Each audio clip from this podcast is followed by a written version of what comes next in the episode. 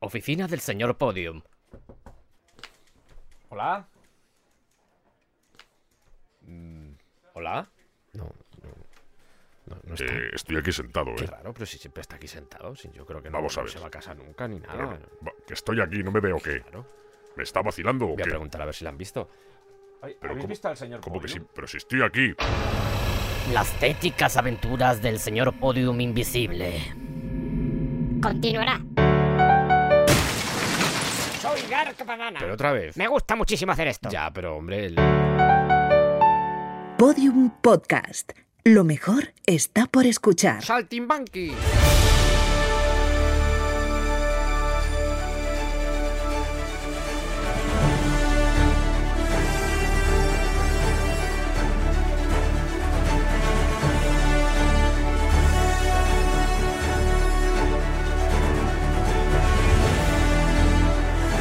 ¡Bienvenidos al descampado!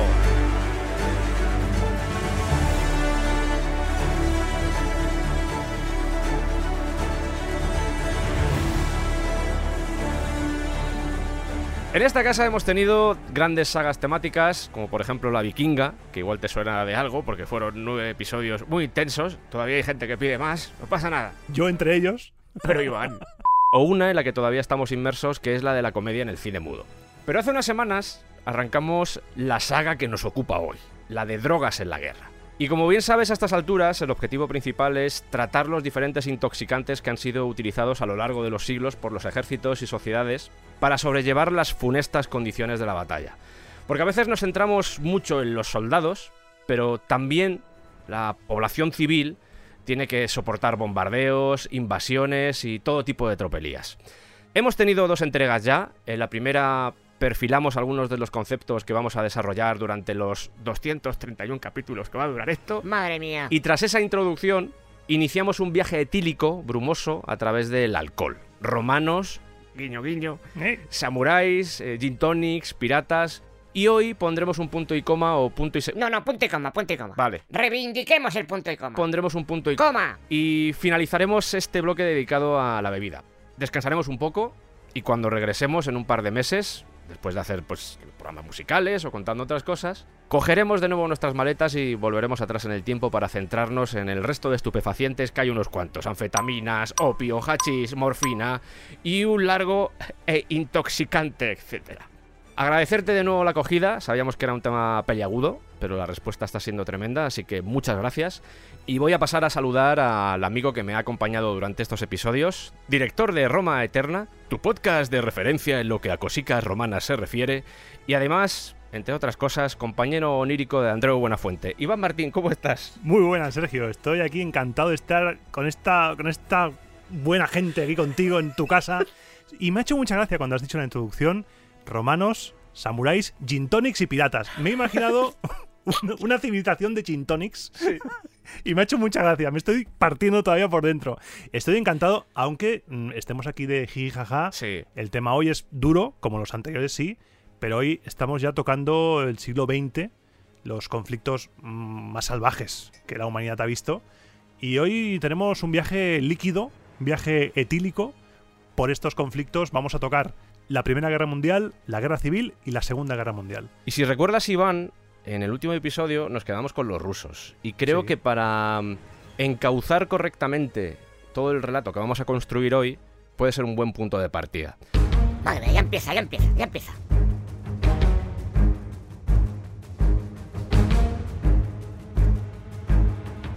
Me imagino que todos lo recordáis. Eh, Os hablamos de que durante siglos el gobierno zarista pues, mantuvo un monopolio bastante lucrativo Sí. con el comercio del vodka, sobre todo del vodka. Un tercio de todos los ingresos del Estado venían, un tercio, ¿eh? El imperio ruso, un tercio del imperio ruso venía del vodka. Es alucinante. Ya os contamos que en 1904 los japoneses atacan el puerto ruso de Port Arthur en Manchuria y así comienza la guerra ruso-japonesa, que los rusos al principio dicen, esto va a estar chupado. Esto- los chinos estos los matamos rápido. Pues sale mal. Pues no. Y es aquí cuando se dan cuenta los expertos militares de que el papel que juega la embriaguez a la hora de llevar a cabo o acometer este tipo de, ya no solo una batalla, sino una guerra en sí, puede marcar la diferencia entre lo que es la victoria y la derrota.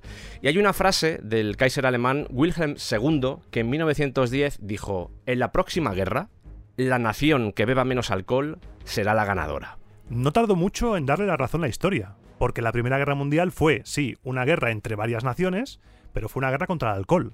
Los países se dieron cuenta de que la gran epidemia que estaban sufriendo, el gran enemigo con el que estaban combatiendo, era el alcohol. Hmm. Que es lo que vamos a hablar durante todo el programa de hoy. La guerra entre países y la guerra por erradicar el alcoholismo interiormente. Y una de esas guerras más feroces con el alcohol va a suceder precisamente en Rusia.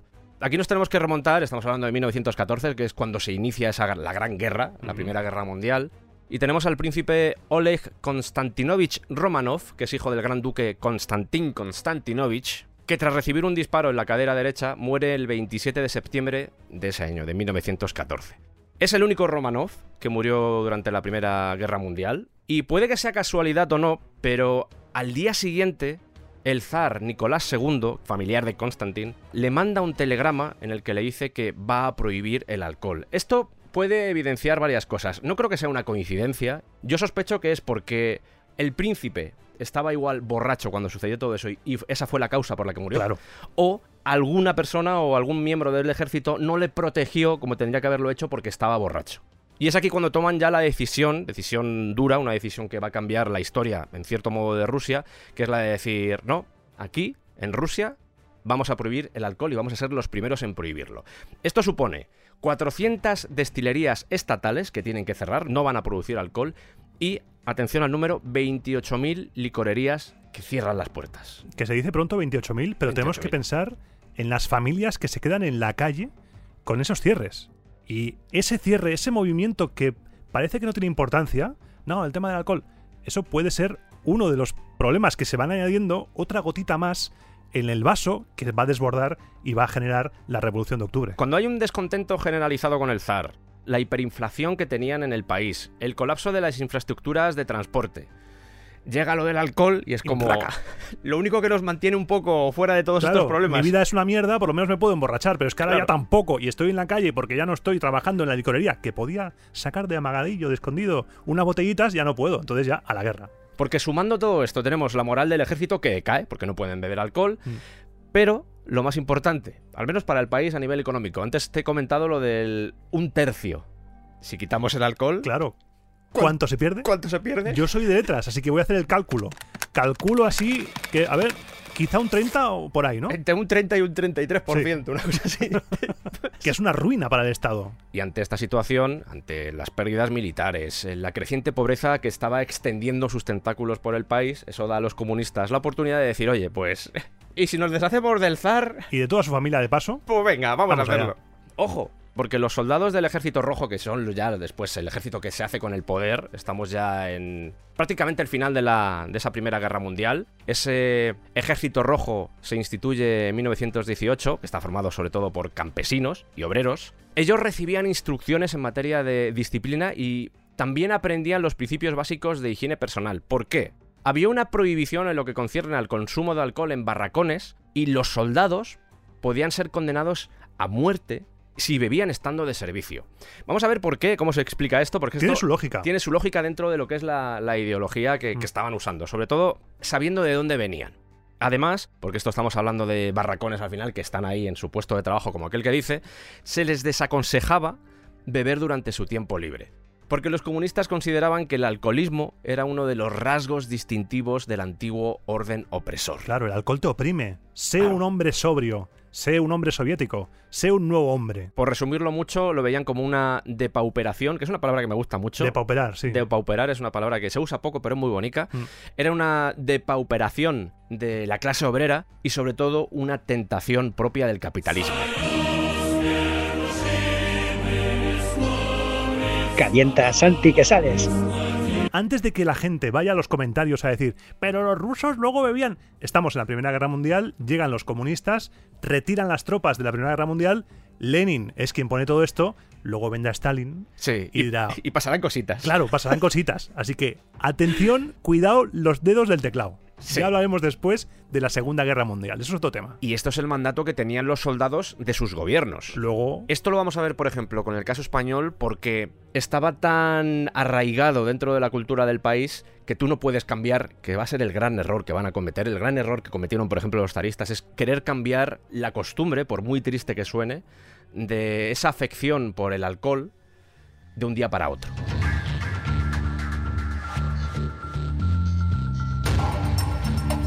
Este es el caso ruso. Hemos buscado, vamos Sí. a ir viajando alrededor de Europa. todo el conflicto. de Italia tenemos que decir, por ejemplo, que no hemos tenido problemas para encontrar datos. Sí, hemos tenido problemas para encontrar datos, igual que Italia tuvo problemas para alimentar a su gente. Por eso, no es que hubiera una bebida por antonomasia, sino que el vino, hemos leído también el amaretto, el Sí. amaro, cosillas así. Lo que pasa es que Italia lo estaba pasando mal en aquel tiempo, así que no hemos encontrado mucho. Hemos encontrado más de los países más grandes de los conflictos, porque Italia, al fin y al cabo, sí, Mussolini y tal, pero es irrelevante prácticamente.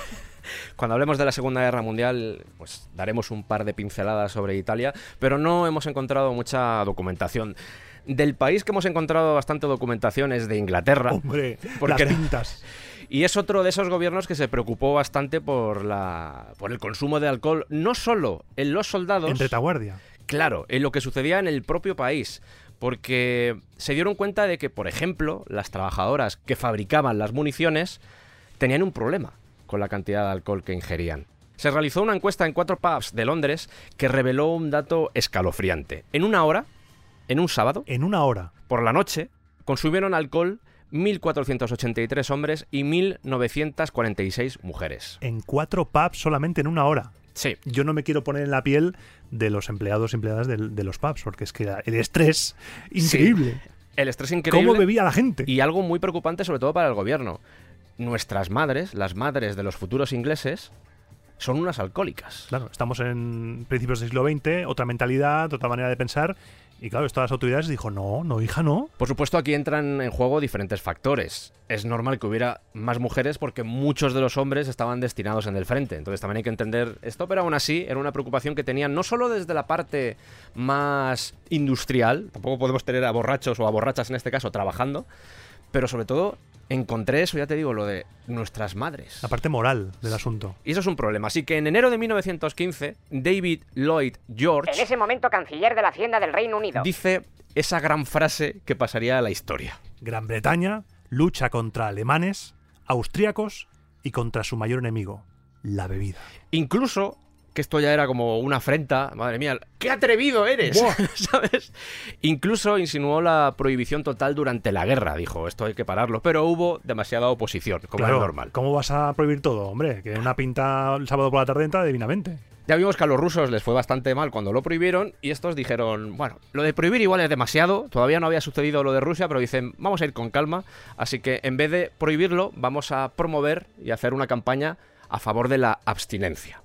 Y así llegamos a abril de 1915, que hasta el rey Jorge V se suma y anuncia la promesa real, GG, y leo palabras textuales, que a modo de ejemplo para toda la nación, vetaba la entrada de alcohol en dependencias reales hasta el final de la guerra. Ahora estamos siendo nosotros de los lores. Sí. Cuando los lores se enteraron, dijeron, "Oh, ¿en serio?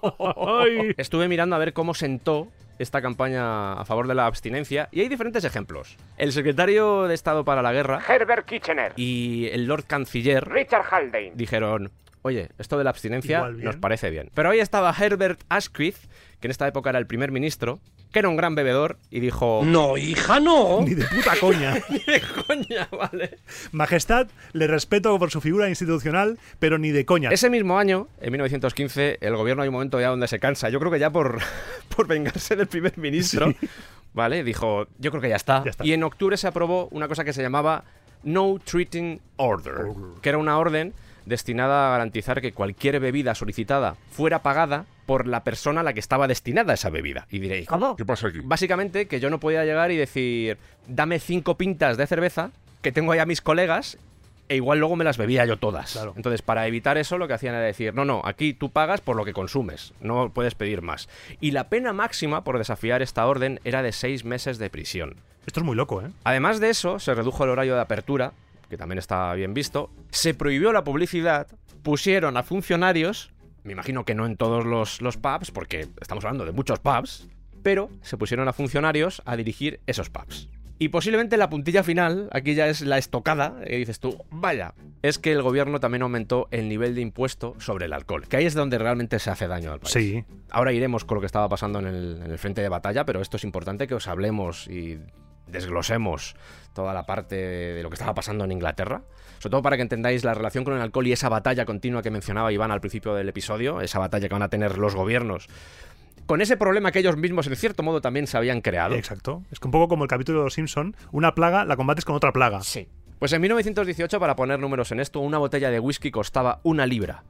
Cinco veces más de lo que costaba antes de que estallara la Primera Guerra Mundial. Ojo, ¿eh? Ah, Nadie lo vio venir. Esto ayudó a que el consumo se redujera. Claro, aunque yo imagino que habría gente que intentaría mantener el consumo. Los de verdad enganchados estarían a tope. Preferirían no comer a dejar de beber. Incluso puede que hubiera contrabando, aunque luego vamos a hablar de otros países en los que el contrabando era todavía más evidente. ¡Mafia! Pero el contrabando, siempre que hay prohibiciones, Siempre está. florece. Y en la Rusia zarista con la prohibición, seguro. Seguro, seguro. Bueno, pues en 1914, Gran Bretaña consumió 89 millones de galones. En 1918, esos 89 millones se redujeron a 37 millones. Más de la mitad en cuatro años, ¿eh? Más de la mitad. Es, es un cambio grande, pero insistimos que estos son los números posiblemente oficiales. Mm. Lo que pasaba extraoficialmente A saber. y las condenas por embriaguez también cayeron durante la guerra. En Londres, por ejemplo, en 1914, 67.103 personas fueron declaradas culpables de estar borrachas, me imagino que porque la estaban liando. El juicio debía ser una risa, ¿no? Sí. Ni abogado defensor ni nada. Es- señor, Señor, no beba, por es favor. evidente que está usted beodo. Y en 1917, de esas 67.000, habían descendido a 16.567, que es una reducción potente. Muy buena. Mm. Y esto es lo que estaba pasando, insisto, en el país. Pero en el campo de batalla, La cosa era un poco diferente. En el campo de batalla a los soldados se les daba una ración de ron que se servía por la mañana y al atardecer. Y generalmente bajo la supervisión de un oficial. A veces, por ejemplo, se les podía dar antes de un ataque para que tuvieran esa ración de coraje líquido del cual hemos hablado en otros programas. Y aparecieron en ese momento numerosos artículos que abogaban Ojo. por utilizar sustitutos de ron.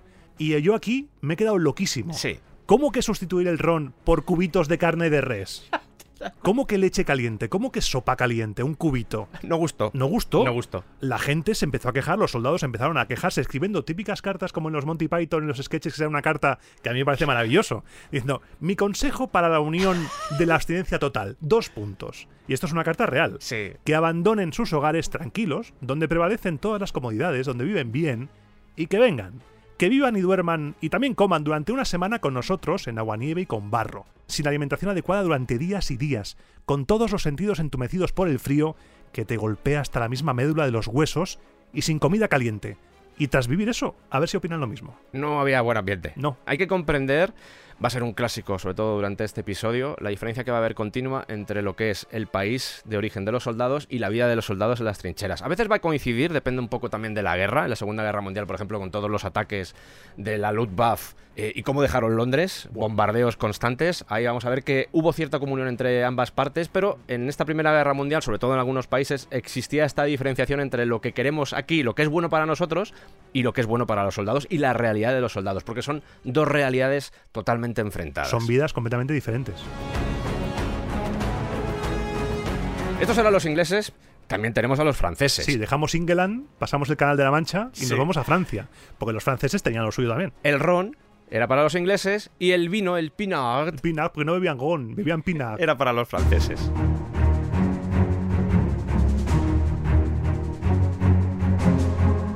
El inicio de esta Primera Guerra Mundial coincidió con la prohibición de la absenta en Francia. Esa bebida tan del siglo XIX, Sí. tan victoriana, tan de los cafés parisinos, Toulouse-Lautrec, toda esta gente, pues viviendo absenta, esa bebida guay, y de repente, nada. ¿Qué había pasado? La primera justificación que dio el gobierno es, oye, estamos contribuyendo a detener una epidemia de alcoholismo porque estamos preocupados.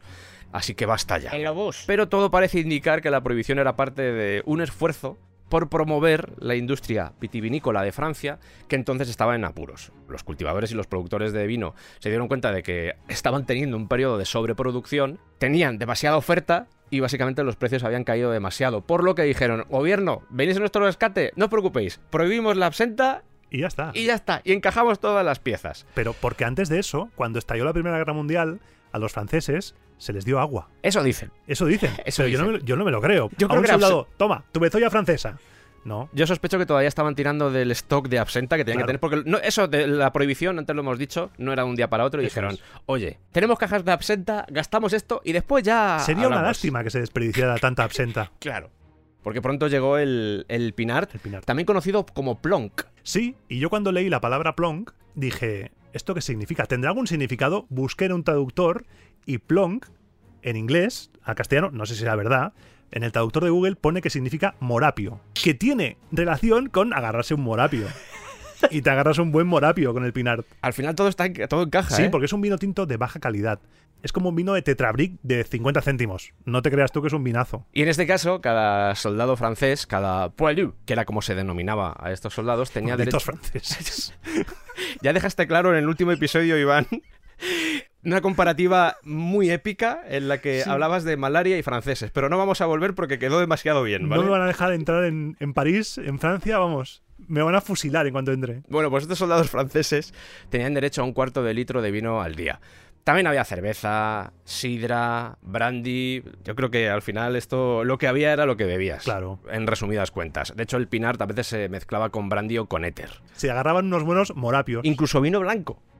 Porque estamos hablando, sobre todo cuando nos referimos al vino, al vino tinto es el que estamos hablando. Pero el vino blanco también hay relatos de británicos o estadounidenses que cuando estaban en Francia consumían también vino blanco. El mismo Buster Keaton, que se agarró unas curdas de vino increíbles en la Primera Guerra Mundial, que él estuvo ahí. Se puso morapio. Se puso morapio. Se puso morapio. Se quedó sordo y todo, imagínate. Sí, sabes. Conforme la guerra fue alargando, las raciones se incrementaron, un clásico, hasta los tres cuartos. Y en 1918, que a mí esto ya me parece mucho, pero es factible porque recordemos que la Primera Guerra Mundial para Francia fue traumática. Dura, muy dura. Fue traumática. eh, Tan traumática que hicieron una línea de defensa contra los alemanes, que después, spoiler, no sirvió de nada, la línea Maginot. Pero imagínate lo traumática que fue que se protegieron para una posible futura guerra. 1918, franceses, un litro de alcohol por persona y día. Borrachera segura, ¿eh? Y cuando se tenía que reducir el consumo de alcohol o el consumo de vino, directamente les decían, oye, podéis comprarlo por vuestra cuenta. Y aquí se genera una cosa muy curiosa, y es que a veces las bebidas se pueden convertir en elementos nacionalistas. En la Primera Guerra Mundial los franceses, su mayor enemigo fueron los alemanes. Los alemanes eran los abanderados de la cerveza, y los franceses despreciaban la cerveza. Eso era un brebaje primitivo, y en ese momento surgió en torno al vino una retórica nacionalista, una retórica de identidad nacional. El vino había unido Francia. El vino era Napoleón líquido y oscurito.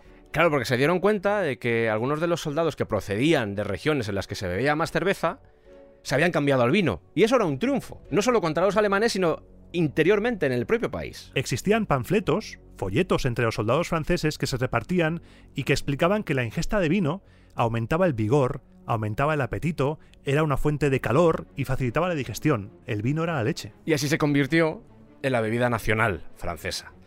Después ya se, después se iban a arrepentir un poquito, Sí, pero vaya. Y buscando información sobre el consumo de alcohol en Francia, me encontré con un cóctel que se llamaba French 75. Soissons cons. Un cóctel que era una combinación entre ginebra, limón, azúcar y vino espumoso. Vamos a ¿De dónde viene este nombre de French 75? Bien, pues de un cañón, podéis buscar la imagen, es el típico cañón de ¿Cómo, estos. cómo que un cañón? Un cañón, sí, sí, el típico cañón, un arma que utilizaban los franceses, un arma que se creó a finales del siglo XIX. De estos con ruedas, ¿no? De De los antiguos. Precisamente lo de 75 era los 75 milímetros El calibre. el calibre que tenía ese cañón. Y fue uno de los primeros ejemplos de artillería moderna en un campo de batalla. No cabe duda, esto fue utilizado en la Primera Guerra Mundial por los franceses y a partir de eso se creó este nombre para este cóctel que ya digo que se llama French 75, que seguramente si ponéis French 75 lo primero que os va a aparecer en pantalla va a ser ese cóctel. Bebida. Eso es. Y si queréis ver el arma, pues ya tenéis que poner cañón. Me imagino a los franceses haciendo el cóctel en el cañón. Porque si se llama 75 por los milímetros, tiene que haber alguna relación con el cañón. Así que yo me imagino ahí un traga, traga, traga, traga, traga, traga. Y con el cañón ahí. ¡ah! Porque es un cañón, no, no es pequeño ese cañón, ¿eh? No, no, es hermoso, es un cañón hermoso.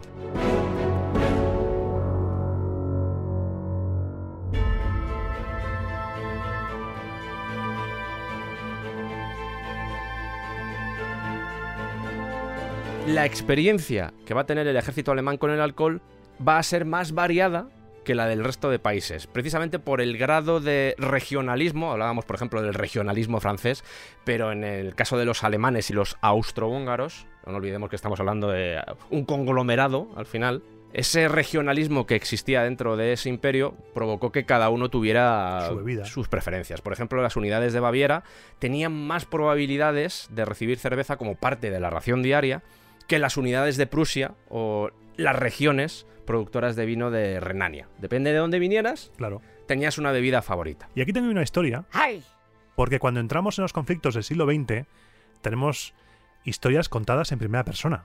Y cuando los alemanes invadieron Bélgica y Francia, en el año 1914, muchos soldados aprovecharon la oportunidad de estar en esos territorios conquistados para saquearlos.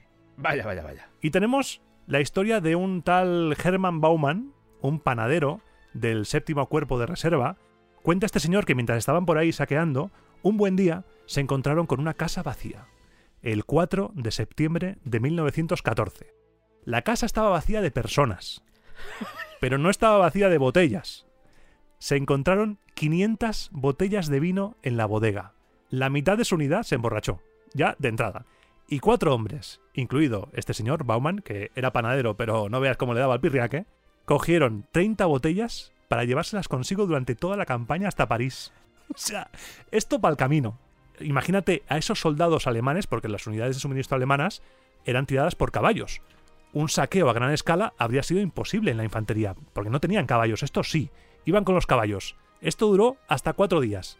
El 8 de septiembre, la unidad de Bauman descubrió una bodega con 15.000 litros de vino. Se quedaron ahí. Más tarde este señor cuenta que tras haber descubierto la bodega, porque claro, le van haciendo la entrevista y va contando más y más, abrieron todas las botellas. Cuenta que de la fiesta que se pegaron, las botas se les tornaron rojas, del vino que habían tirado bebiéndose, para que veas cómo el vino puede ser también un arma, porque vas dejando por ahí cosas para entorpecer el avance enemigo, cosa que veremos después también. Eso te iba a decir, vamos a verlo la Segunda Guerra Mundial, que un país lo hizo con otro. Exacto, aquí fue gente que dijo, no vamos, pero Sí. un país lo hará con otro. Esta es una realidad, lo que estaba contando Iván, una realidad que es un poco, bueno, podemos imaginarlo, el holgorio, Mm. eh, la fiesta Vamos, la fiesta padre. Miles de litros de vino, ¿eh? prácticamente nadando en alcohol. Pero había una realidad distinta en lo que eran las trincheras, porque cada soldado, en este caso no podían recibir esas cantidades ingentes de... ¡Alcohol! sino que tenían que conformarse, entre comillas, con medio litro de cerveza, un cuarto de litro de vino o 125 mililitros de brandy o licores como el aguardiente. El snaps. Sí. Que le flipaba a los alemanes el snaps. Y hay un relato que encontré, y de paso aprovecho también para reivindicar, antes he hecho una reivindicación, voy a hacer varias durante este episodio, me temo. Vaya, vaya, vaya. Voy a hacer una reivindicación de lo que es el expresionismo alemán y en este caso voy a hablar de Otto Dix, que estuvo en esta guerra, tuvo experiencia por desgracia en esta funesta guerra, en esta Primera Guerra Mundial. Su obra vinculada a lo que es la guerra de este artista expresionista es brutal, os lo recomiendo. Terrible. Antes de hecho de empezar este especial, se lo he estado enseñando a Iván, Iván ha dicho, madre de Dios, Me he quedado loco. qué, qué buen rollo. Se me ha caído un ojo. Y él describe su experiencia en la guerra y creo que de vez en cuando, sabéis que nos gusta tirar de humor, de comedia y acaba de contar una cosa Iván que tiene... Cierta enjundia. Pero también está bien de vez en cuando volver al barro y recordar que, como decía Otto Dix, piojos, ratas, alambre de púas, pulgas, proyectiles, bombas, cuevas, cadáveres, sangre, aguardiente, ratones, gatos, gas, artillería, suciedad, balas, morteros, fuego y acero. Mm. Esa es la descripción que él decía, esa fue su experiencia en la Es que la guerra. Primera Guerra Mundial fue horrible para un ser humano enfrentarse. Bueno, te recomiendo que busques en Google la obra de este señor. Es horrible. Es que no tiene otro. No tengo sinónimos para definirlo. Es algo que te sobrecoge por dentro. Y esto era lo que sucedía en el campo de batalla, pero en el frente interno alemán tuvieron que lidiar con un clásico también de esta época, sobre todo cuando hay un conflicto de estas características, que es la escasez de alimentos debido, en el caso de los alemanes, al bloqueo naval británico. Patatas, cebada y azúcar no llegaban. No llegaban. Esto del frente interno se puede resumir como los efectos sociales y políticos que una guerra genera, no tanto lo que es, como he dicho antes, el campo de batalla, sino lo que está sucediendo, por ejemplo, en el país. Un ejemplo práctico de actualmente. El frente externo, la guerra de Ucrania, Rusia contra Ucrania. El frente interno, problemas para Putin, manifestaciones, ese es el frente interno. Hay panfletos, y esto te lo comenté en el anterior episodio, donde se señala que la población debe elegir entre comer pan de cebada o beber cerveza. Eh, Si te lo venden así y a ti te gusta mucho la cerveza, pues igual prefiero beber cerveza. Pero cuando ya te empiezan a decir que si bebes cerveza, si tú disfrutas de esa cerveza, le estás quitando el pan a un niño, ya te lo empiezas a pensar un poco Es más. un poco más duro, es un poco más duro. Y tanto Alemania como Austria y Hungría, por supuesto, a diferencia de otros estados beligerantes, no se preocuparon excesivamente por lo de la abstinencia, que por ejemplo hemos visto en Inglaterra o hemos visto en Rusia. Sí existían estos panfletos en los que se denunciaba que, ojito, no nos pasemos, pero más allá de eso no existía una preocupación, o por lo menos no había un control estatal a la hora de decir vamos a sacar órdenes o vamos a sacar leyes en las que limitar ese consumo. Porque se pensaba que sin el alcohol no se podía combatir una guerra. El autor Arnold Zweig dijo, podemos luchar una guerra sin mujeres, sin munición, pero no la podemos luchar ni sin tabaco ni sin alcohol. ¿Qué tarde más estupenda? O sea, se ha quedado buena tarde. También os digo que la disminución de la producción creo que ayudó a que el gobierno ya de por sí no quisiera intervenir más en ese consumo del alcohol porque básicamente la propia realidad de esa zona hizo que ese consumo se redujera. Entonces dijeron, pues tampoco hace falta que les digamos que no lo hagan, Si no, pero, lo hacer. pero por si acaso ahí estaban los panfletos. Luego ya cuando la guerra termina... Entramos en la República de Weimar. entramos en la República de Weimar, años 20, mm, cócteles, jazz... eh, Cine extraño. Sí, exactamente.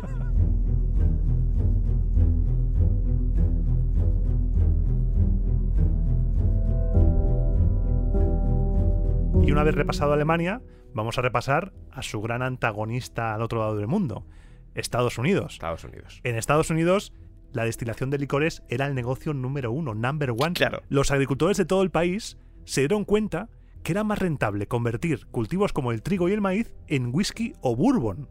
Algo que ya habían aprendido tras la guerra civil, porque recordemos, en el programa anterior habíamos hablado de que la guerra civil, el suministro y la fabricación de alcohol eran un arma estratégica en la batalla. Tres mazorcas de maíz me dan esto. Y si yo fabrico alcohol, hostia, me dan esto. ¡A fabricar alcohol! Y todo el mundo fabricaba alcohol, una locura. Como sucedió, por ejemplo, en Inglaterra en el anterior episodio, que también os contamos lo de que Sí. todo el mundo se puso a fabricar alcohol. Es que en el fondo el ser humano, como es el mismo, Sí. y la codicia, el vicio y todo le mueve, Sí. pues al final en todas partes del mundo pasa lo mismo. Lo que pasa es que hay guerras porque la gente no se sienta a tomar un café, pero en el fondo somos iguales, para bien y para mal. Y en ese episodio anterior que estamos mencionando, comenté una cosa sobre la llegada de la abstinencia y cómo eso repercutió también en los años 20 con la ley seca. Hmm. Ya encontramos, ya durante la guerra civil, por supuesto, existían asociaciones a favor de la abstinencia que comenzaron a promover o a impulsar la prohibición a nivel estatal. Pero cuando Estados Unidos entra en la Primera Guerra Mundial, 21 estados ya tienen esa ley a favor de la abstinencia implantada.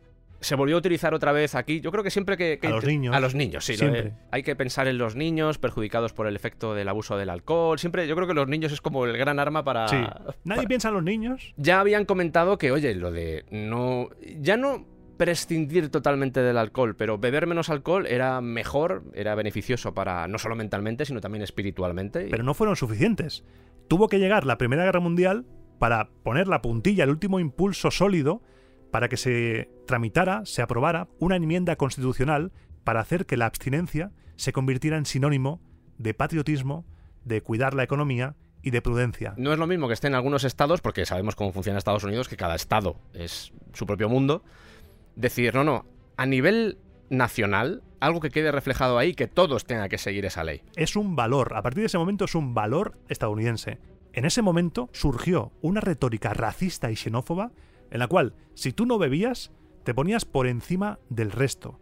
Cuando tú conectas el consumo y la producción de alcohol con otros estadounidenses que no son estadounidenses del todo, irlandeses, la producción y el consumo de alcohol se convirtió en un nosotros contra ellos. A la gente que se dedicaba a esos gremios, que normalmente, en el caso por ejemplo de la cerveza, eran norteamericanos de segunda generación, descendientes de alemanes, se les empezó a ver con recelo, porque no eran auténticos estadounidenses. Y encima se dedicaban a hacer cerveza, no eran auténticos norteamericanos. Claro, cuando tú tienes una guerra mundial que está provocada por esa gente, aunque sean estadounidenses, aunque sea de segunda generación, sus familias vienen de allí, vienen de Alemania, y es muy fácil coger esa retórica, transformarla, reconstruirla y decir, no, es que esta gente, todo el dinero que está generando el alcohol, la cerveza, por ejemplo, que venden estos alemanes, aunque sean de segunda generación, insisto, todo ese dinero está yendo a sufragar la guerra ante la que estamos nosotros, porque Estados Unidos al principio, recordemos, esto por ejemplo no. lo contamos en el ejemplo de Chaplin, incluso con Buster Keaton también lo contamos, que al principio Estados Unidos es neutral y hasta 1917, es decir, con la guerra ya bastante avanzada, es cuando dicen, oye, no, esos son los malos, hay que ir a por ellos. Y en ese momento es cuando se prohíben, por ejemplo, libros alemanes, en las escuelas no se puede dar alemán, que antes en algunas escuelas se podía dar alemán, incluso la música alemana también se prohíbe. Es decir, ese sentimiento anti-alemán que ataca a la cultura, también ataca, por ejemplo, en este caso que también forma, entre comillas, parte de la cultura, a la cerveza. Porque la cerveza se vuelve antipatriótica. Dicen, esto no tenemos que tenerlo aquí. Es algo que después pasará en la Segunda Guerra Mundial, como pequeño inciso, con los japoneses. A los japoneses se les tratará igual que los alemanes en la Primera Guerra Mundial en Estados Unidos. Tu dinero va al enemigo, hay que intentar controlarlo. Lo que pasa es que en el campo de batalla, volviendo ya, retomando el tema de la guerra, en el campo de batalla, restringir el consumo con ese pretexto era un obstáculo. No era correcto decir en el campo de batalla que no puedes beber, porque tal. La razón que se les dio a los soldados para dejar de beber es que cuando tú estás borracho, no disparas con precisión, no puedes apuntar bien. Hay un manual de adiestramiento militar del ejército de Estados Unidos del año 1917 que dice, No beba whisky ni cerveza, especialmente en el campo de batalla. Causan debilidad, agotamiento térmico, insolación, congelación y otras dolencias graves. El alcohol embarra la mente y nubla el pensamiento, y por consiguiente fomenta la negligencia y la morosidad, las cuales pueden echar por tierra un plan o poner la ventaja en manos del enemigo, y con ello también su vida y la de sus camaradas. El soldado que beba alcohol se hallará entre los primeros en caer exhausto. Esto es un mensaje del ejército de los Estados Unidos de América. Que Dios os bendiga. Pero claro, pero claro, pero claro. dada la omnipresencia porque el alcohol estaba por todas partes del frente occidental, Y en múltiples formas. era imposible mantener sobria a la tropa. Imposible. Pero aún así, el presidente de Estados Unidos, Woodrow Wilson, en el 17, intentó limitar un poco, decir, vale, no podemos conseguir que dejéis de beber, vale, no lo vamos a conseguir nunca, pero lo que vamos a hacer es prohibir que se hagan bebidas de más de 2,75 grados de alcohol, para que veas. Y ahora un poco de música. Escuchad la letra atentamente. I love my country, indeed I do. But oh, that war has made me blue. I like fighting, that's my name. But fighting is the least about the fighting game. When Mr. Hoover said to cut my dinner down, I never even hesitate, I never frown. I cut my sugar, I cut my coal, but now they dug deep in my soul. Por poner la rúbrica final a este bloque de la Primera Guerra Mundial, os voy a recomendar que escuchéis, esto está en YouTube, está en Spotify, lo hemos buscado antes. Correcto. Hay un disco que se llama A Toast to Prohibition. Un brindis por la prohibición. All American Songs of Temperance and Temptation. Todas las canciones sobre abstinencia, temperancia, que es como se podría traducir así a lo bestia, y tentación. Y aquí recopilan una serie de temas, entre ellos, por ejemplo, está el The Alcoholic Blues, Lo que está sonando, vaya. en la que nos cuenta la perspectiva que tiene un soldado, un soldado que regresa de esa Primera Guerra Mundial, y cómo ve esa prohibición del alcohol. Porque de repente se encuentra que no puede beber. Y la letra de la canción habla de eso. Hay más canciones, hemos visto una, por ejemplo, que una canción que decía que quiere un esposo que no beba. Ya digo, está en Spotify, podéis buscarlo. Es una curiosidad, lo que habla de la parte de holgorio, vamos a emborracharnos, y la parte de abstinencia, de decir, oye, vamos a controlarnos un poquito, que el alcohol no es bueno. Y hay un shock porque tú escuchas la canción y es alegre la melodía, pero Sí. la letra es terrible. La letra está diciendo, madre mía, quiero beber y no puedo. ¿Por qué no puedo beber? Por resumir este bloque que acabamos de hacer con la Primera Guerra Mundial, hemos visto que sí, que hubo campañas a favor de la abstinencia en Gran Bretaña, en Francia, incluso en Alemania, más o menos. Al menos estamos hablando de campañas, no de prohibiciones como tal. Aunque en, en Gran Bretaña pues metieran un poquito más de mano y en Francia Intentaron. lo intentaron al menos con la absenta, la prohibieron, pero el resto de cosas era como, bueno, aquí que la gente beba, no pasa nada. Y el problema es que, lo vamos a ver sobre todo en la Segunda Guerra Mundial, todas las semillas que se plantaron en esta Primera Guerra Mundial germinarían... Explotan en la segunda. creo- más que germinar es explotar, reventaron. Revientan a lo loco. y muchos de los terrores que vamos a ver en ella se crearon y se gestaron aquí. Al mismo tiempo, quitando los estadounidenses y los rusos, porque los estadounidenses, volvemos otra vez a lo de la ley seca, en los años 20 ya inician la ley seca, y los rusos los zaristas que prohibieron y luego Lenin que también prohibió, eh, van a ser los únicos que prohibieron, el resto fueron un poco más comedidos, más diplomáticos, pero aún así la mayoría de los ejércitos, la mayoría de los gobiernos siguieron aprovisionando regularmente a sus fuerzas sobre el terreno con raciones diarias de alcohol, ya fuera vino, brandy, Todo. cerveza, aguardiente, lo que fuera. Todo. La Primera Guerra Mundial fue la guerra en la que más alcohol se bebió hasta el momento de la historia de la humanidad. A nivel de reservas movilizadas es el conflicto más bestia a nivel de alcohol y aparte no solo de los estados, los soldados también por su cuenta. Tú tenías tu ración, pero el soldado también le daba por su cuenta si iba como los que hemos dicho los alemanes que encontraron una casa. En cierto modo, por el avance tecnológico a la hora, sobre todo a nivel armamentístico, con la entrada de los aviones, con la entrada de, digamos, aparatos que se pueden colar en otros países y provocar todo tipo de horrores, pero a partir de ahora existen más datos de cómo vivían esos ciudadanos, por ejemplo, los bombardeos, y cómo el alcohol era importante también dentro de las sociedades. Ya no solo eh, a nivel económico, como por ejemplo ese 30%, casi 33%, bueno, eh, un tercio Una burrada. ¿eh? un tercio de todos los ingresos. Es una salvajada. Estoy hablando de los rusos, la historia que os acabamos de contar. Pero no solo eso, sino también lo que hemos dicho muchas veces, lo de algo que te ayude a evadirte de la realidad porque es tan espantosa que no puedes asimilarla. Y eso, esa división entre campo de batalla y... Bueno, en cierto modo, entre el campo de batalla en el que están los soldados y el campo de batalla en el que están los ciudadanos, Sí. cada vez va a ser la línea más fina. En la primera había trincheras, en la Primera Guerra Mundial todo era como muy lejano, pero poco a poco la guerra se va convirtiendo en algo más cercano, más inmediato. Lo va a sufrir la población civil. Y llega a la puerta de tu casa. Exacto.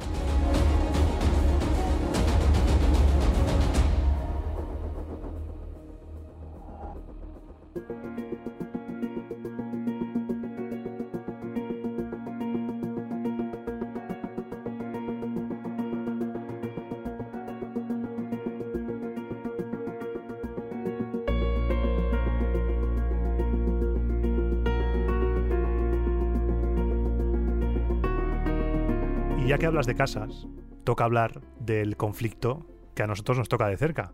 Entre el año 1936 y el 1939 estalló la guerra civil en España. Y el consumo de alcohol en España era algo, como tú bien has dicho en otros países, estaba arraigado. Y sigue arraigado en la sociedad. El otro día hubo un vídeo, un TikTok que se hizo viral de una chica que se quejaba de una cita, de una primera cita, en la cual, lo tenía que soltar Sergio, en la cual se quejó de que el chico pidió un cacaolat en lugar de una cerveza. Sí. Seguimos con esa mentalidad de no eres un hombre adulto, ¿por qué no te pides una cerveza? Yo desde aquí no hay ningún tipo de publicidad, yo desde aquí abogo por el cacaolat y abogo porque cada uno beba lo que quiera. Pues el alcohol en España en esa época era considerado popularmente como un alimento básico.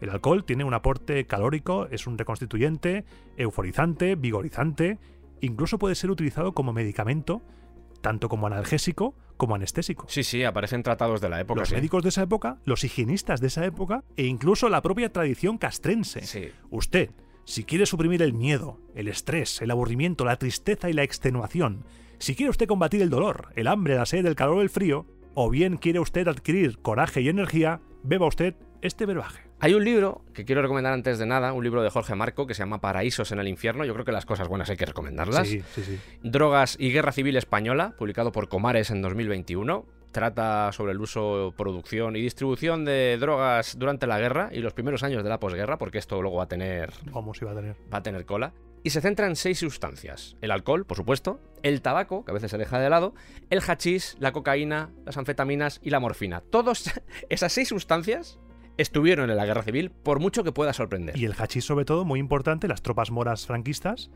lo trajeron desde ahí, desde el sur, de- desde el norte de África. Y hablaremos de ello. Aunque hoy solo vamos a hablar del alcohol, porque me adelanto a los comentarios de no habéis hablado del hachís. Sí. Guarden los porros, que hoy vamos a hablar de alcohol. O del kif, Exacto. que también se consumía. Pero Sí. bueno, esa es otra historia, ya hablaremos cuando, cuando llegue el momento. Mm. Trataremos eso porque hoy va sobre el alcohol.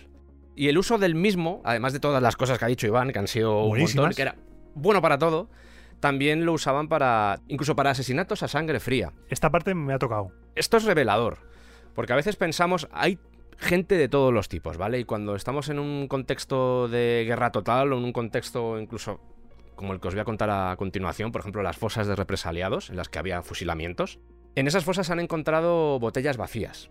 Y esto lleva a la siguiente reflexión.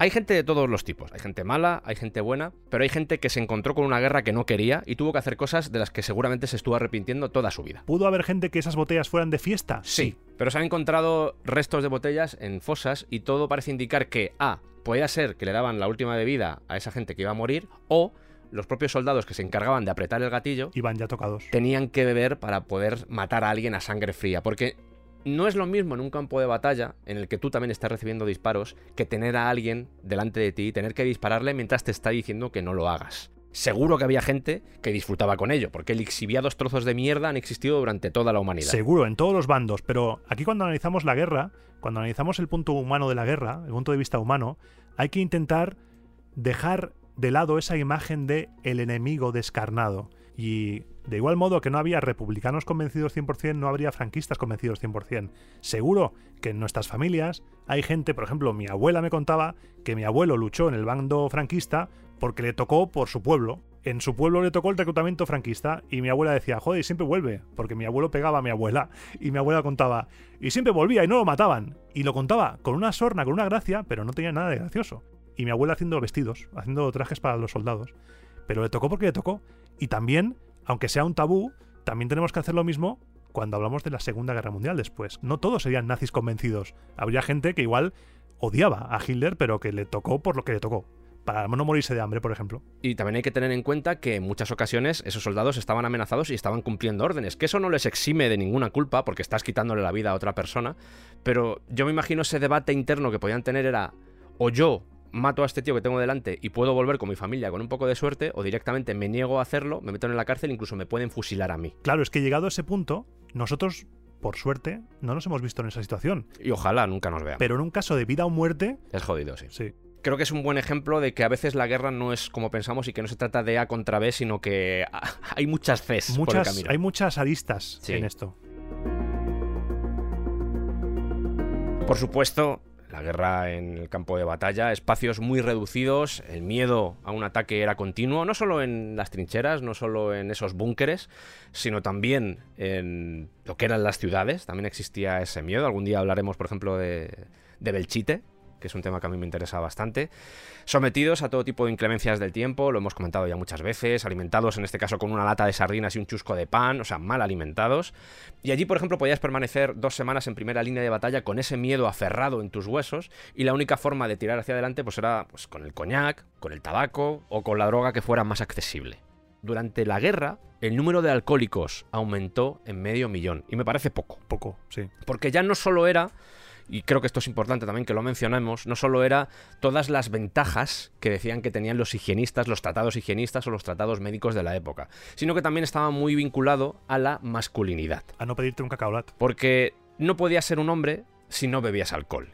También tenemos que decir que el alcohol y el tabaco no es que fueran exclusivos de los hombres. De hecho, eh, hay fotografías de mujeres soldado de esta época que directamente se las ve fumando, pero por lo general eh, no estaba bien visto que las mujeres fumaran o bebieran delante de otras personas. Aún así, lo hacían. Lo hacían. Porque los valores, tanto de unos como otros, aunque fueran enemigos antagónicos ideológicamente, los valores morales eran muy parecidos los unos a los otros, aunque hubiera, como lo hubo, en todas las guerras lo hay, un repiqueteo constante, un machacón constante de propaganda, porque ambos bandos peleaban oficialmente por unos ideales en los cuales, por ejemplo, el bando republicano, pues contra la opresión fascista, y el bando fascista, por su parte, lo consideraba una cruzada, la guerra, pues ambos no podían asumir públicamente que sus ejércitos estaban borrachos perdidos. Claro, era como la gente está luchando por unos ideales y no porque les estamos dando alcohol para que salgan pedos al campo de batalla. Eso es es. porque realmente creen en lo que les decimos. Eso y antes es. ponía el ejemplo Iván con su familia que era como, no, a mí me ha tocado aquí y estoy defendiendo lo que tengo que defender, pero yo no creo en esto. Yo lo que quiero es estar en mi casa labrando el huerto. Si a mí esto no me interesa nada. Claro, era mejor decir, es por los ideales. Eso es, siempre, siempre los ideales. Siempre los ideales. Que son realmente utópicos. Buscan construir unos arquetipos heroicos donde la salud, el control y la fuerza física marcan lo que tú has dicho antes, la masculinidad. Pero la realidad no era así. Claro. Y se dieron cuenta de que, vale, por mucho que usemos nuestra propaganda, no solo para incentivar o decir estos son los ideales bajo los que nos movemos, sino también para decir, oye, los del otro lado se ponen pedísimos. Son los malos. Son los malos, porque aquí se acusaban entre ellos. Sí. De hecho, nunca reconocieron que existiera un problema de alcoholismo, porque parte de la estrategia que poseían consistía en decir, eh, es que los republicanos son todos unos borrachos. Claro. Unos decían, los rojos son borrachos y los otros, los fachas son borrachos, se decían unos a otros. Y esto nos lleva al saltaparapetos. ¿Qué es eso de saltaparapetos? Nos Iván? vamos a Bilbao, a Bilbao.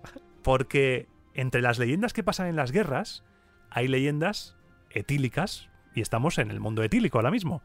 Y ¿te acuerdas tú? Porque veo que tienes un montón de cómics. Tienes un montón de cómics de cierta propaganda terrorista antirromana de la Galia. Sí. de Asterix Obelix. Pues en Bilbao surgió una cosa que utilizó la propaganda franquista en contra de los republicanos. Decían que había un brebaje mágico que hacía que los vascos saltaran las trincheras y se convirtieran en bestias, en bersers vikingos. Usando el saltaparapetos. Y hemos encontrado un montón de cosas Sí. de recetas de brebajes, pólvora, leyendas al respecto de esta bebida, que es una locura absolutamente maravillosa. Alcohol de quemar y pólvora blanca. Ojo, ¿eh?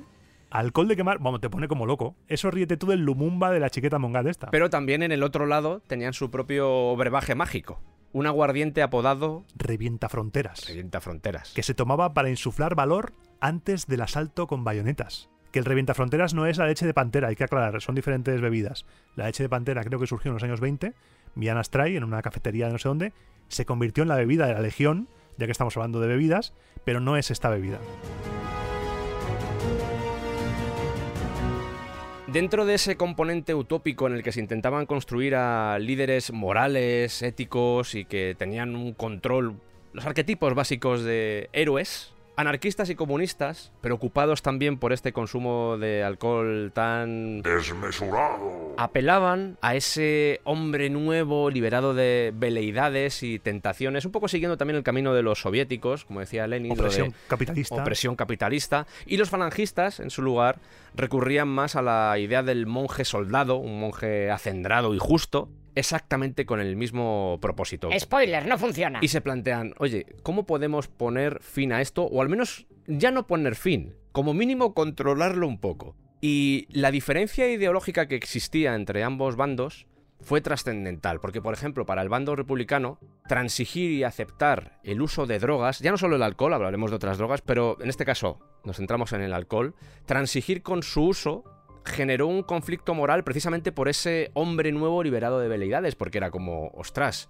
es que esto va contra nuestros ideales, y nuestros ideales es lo que está moviendo todo esto. Es una de las razones por las que supuestamente salimos al campo de batalla. Pero, en este caso, los sublevados optaron por otra opción, porque tenían experiencia con todo esto. Vamos a ir primero con los republicanos para ver cómo enfocaron y cómo idearon formas de detener este problema, problema que ya decimos va a ser constante no solo aquí en esta guerra civil, sino que cuando hablemos de la Segunda Guerra Mundial va a ser también constante, un problema, un problema serio. Lo hemos dicho con el ejemplo estadounidense, no puedes apuntar bien o también te puedes ir de la lengua, Es un peligro eso, ¿eh? porque puedes revelar datos que igual no tienes por qué revelar. Dentro del bando republicano, que parecía eso, el Frente Popular de Judea y el Frente Judaico Popular, estaban los anarquistas, que lo que hicieron fue censurar directamente el alcoholismo. Había un cartel del Comité Regional de Juventudes Libertarias del Centro que decía: El bar anquilosa, es el vivero de la chulería, y la taberna atrofia y degenera el espíritu combativo. Pero había un problema. Siempre que intentaban prohibir el consumo, debían servir vino en comidas y cerveza en momentos de asueto. De hecho, hay un texto, hemos usado antes el de Estados Unidos, vamos a escuchar ahora el texto que se promulgaba en aquella época con respecto a los problemas que podía tener el hecho de consumir alcohol o consumir drogas. El soldado antifascista. No, pero con otra voz mejor. Ah, eh, perdón, eh, que solía yo grabarme todas estas cosas. Roberto, Hoy, el soldado antifascista en las trincheras, en la retaguardia o donde se encuentre, tiene que estar en pleno goce de sus facultades. Sus actos deben ser controlados por la razón. No podemos consentir que se empañe el prestigio de los heroicos combatientes por un vicio incomprensible. No exigimos que los hombres dejen de beber vino, pero sí que desaparezcan los borrachos. Un hombre en estado de embriaguez no es dueño de sus actos. Se turban sus sentidos. Es un pingajo. Esto sería el ejemplo de los anarquistas, que lo tenían bastante claro, pero no pudieron llevarlo a cabo básicamente por la realidad de la que vivían, pero los sublevados ya habían pasado por esto, porque partían de una cultura legionaria que precisamente ya había sufrido este tema. Claro, esta gente era en su mayoría africanistas, veteranos de las guerras de África, que eso era una salvajada completamente eh, que no tiene ningún sentido. Franco era abstemio y llegó a prohibir el alcohol en la legión porque lo consideraba un veneno. Entre otras cosas porque alentaba, como hemos dicho, la indisciplina, las deserciones, pero recularon por las protestas. Recogida de cable. Recogida de cable. Y ya venían con esta experiencia, ya habían sufrido esto y habían aprendido a cómo intentar gestionarlo de la forma más inteligente posible. Cosa que, por ejemplo, los republicanos no habían pasado. No, era la primera vez que se tenían que enfrentar a una gestión de ese tipo y se quedaron como, ay Dios mío, los sublevados lo tenían más claro porque ya lo habían vivido. Así que en vez de prohibirlo, lo que decidió Franco, al menos con los legionarios en esos primeros pasos, en ese aprendizaje fue decir, vale, ok, os permito beber, pero esto es importante. Podéis beber siempre que permanezcáis firmes y bravos, es decir, sin emborracharos. Al que no lo consiga le corto los cojones. Pero Iván, Me lo tío, imagino así tal cual. Pero Y al que no, lo fusilo, para, para suavizar un poco. yo creo que no lo estás suavizando. Y al que no, se entera. Así mejor, así mejor.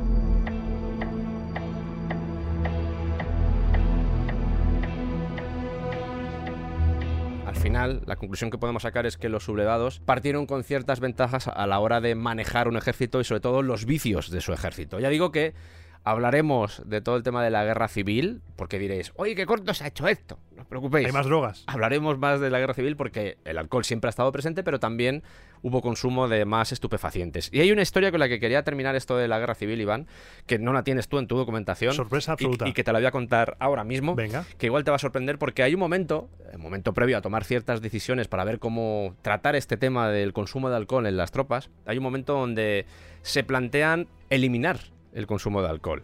Y entonces hablan con Juan Antonio Vallejo Nájera, que era catedrático de psiquiatría y jefe de los servicios psiquiátricos militares, also known as el Mengele español. Ay, Dios. ¿Por qué? Porque tenía cierta simpatía, por no decir mucha simpatía, por el régimen nazi, por sus crueles métodos y sobre todo por las teorías del gen rojo. Como se diría en algunos medios hoy en día, era un aficionado al sistema político alemán de finales de los años 30. ¿Sabes lo que es lo del gen rojo? Eh, bueno, Te lo puedes imaginar, me lo ¿no? imagino y creo que me suena que se intentaron hacer eh, experimentos para curar de cosas rojas a la gente. Pues aquí tienes a uno de los, de los que promulgaban ese tipo de, cosas. Claro, le preguntan, oye, ¿qué podemos hacer para controlar lo de la bebida? Él lo resumió muy rápido. Matarlos a todos. Pues va por ahí.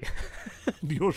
Y vamos a ver que hay un punto de coincidencia con otro personaje muy vinculado a lo que acabamos de decir, Vale. ¿vale? Pero vamos a ver que, que la, esa forma de pensar no era solo de este señor, sino también de otras mentes pensantes Yo tengo, y en- malvadas. yo tengo en la mente ahora mismo a otra mente pensante alemana, Sí, que eso lo escuché en el especial del esoterismo nazi, que Himmler medía los cráneos de los judíos para hacer experimento a ver qué pasa con los judíos, que no son seres humanos normales.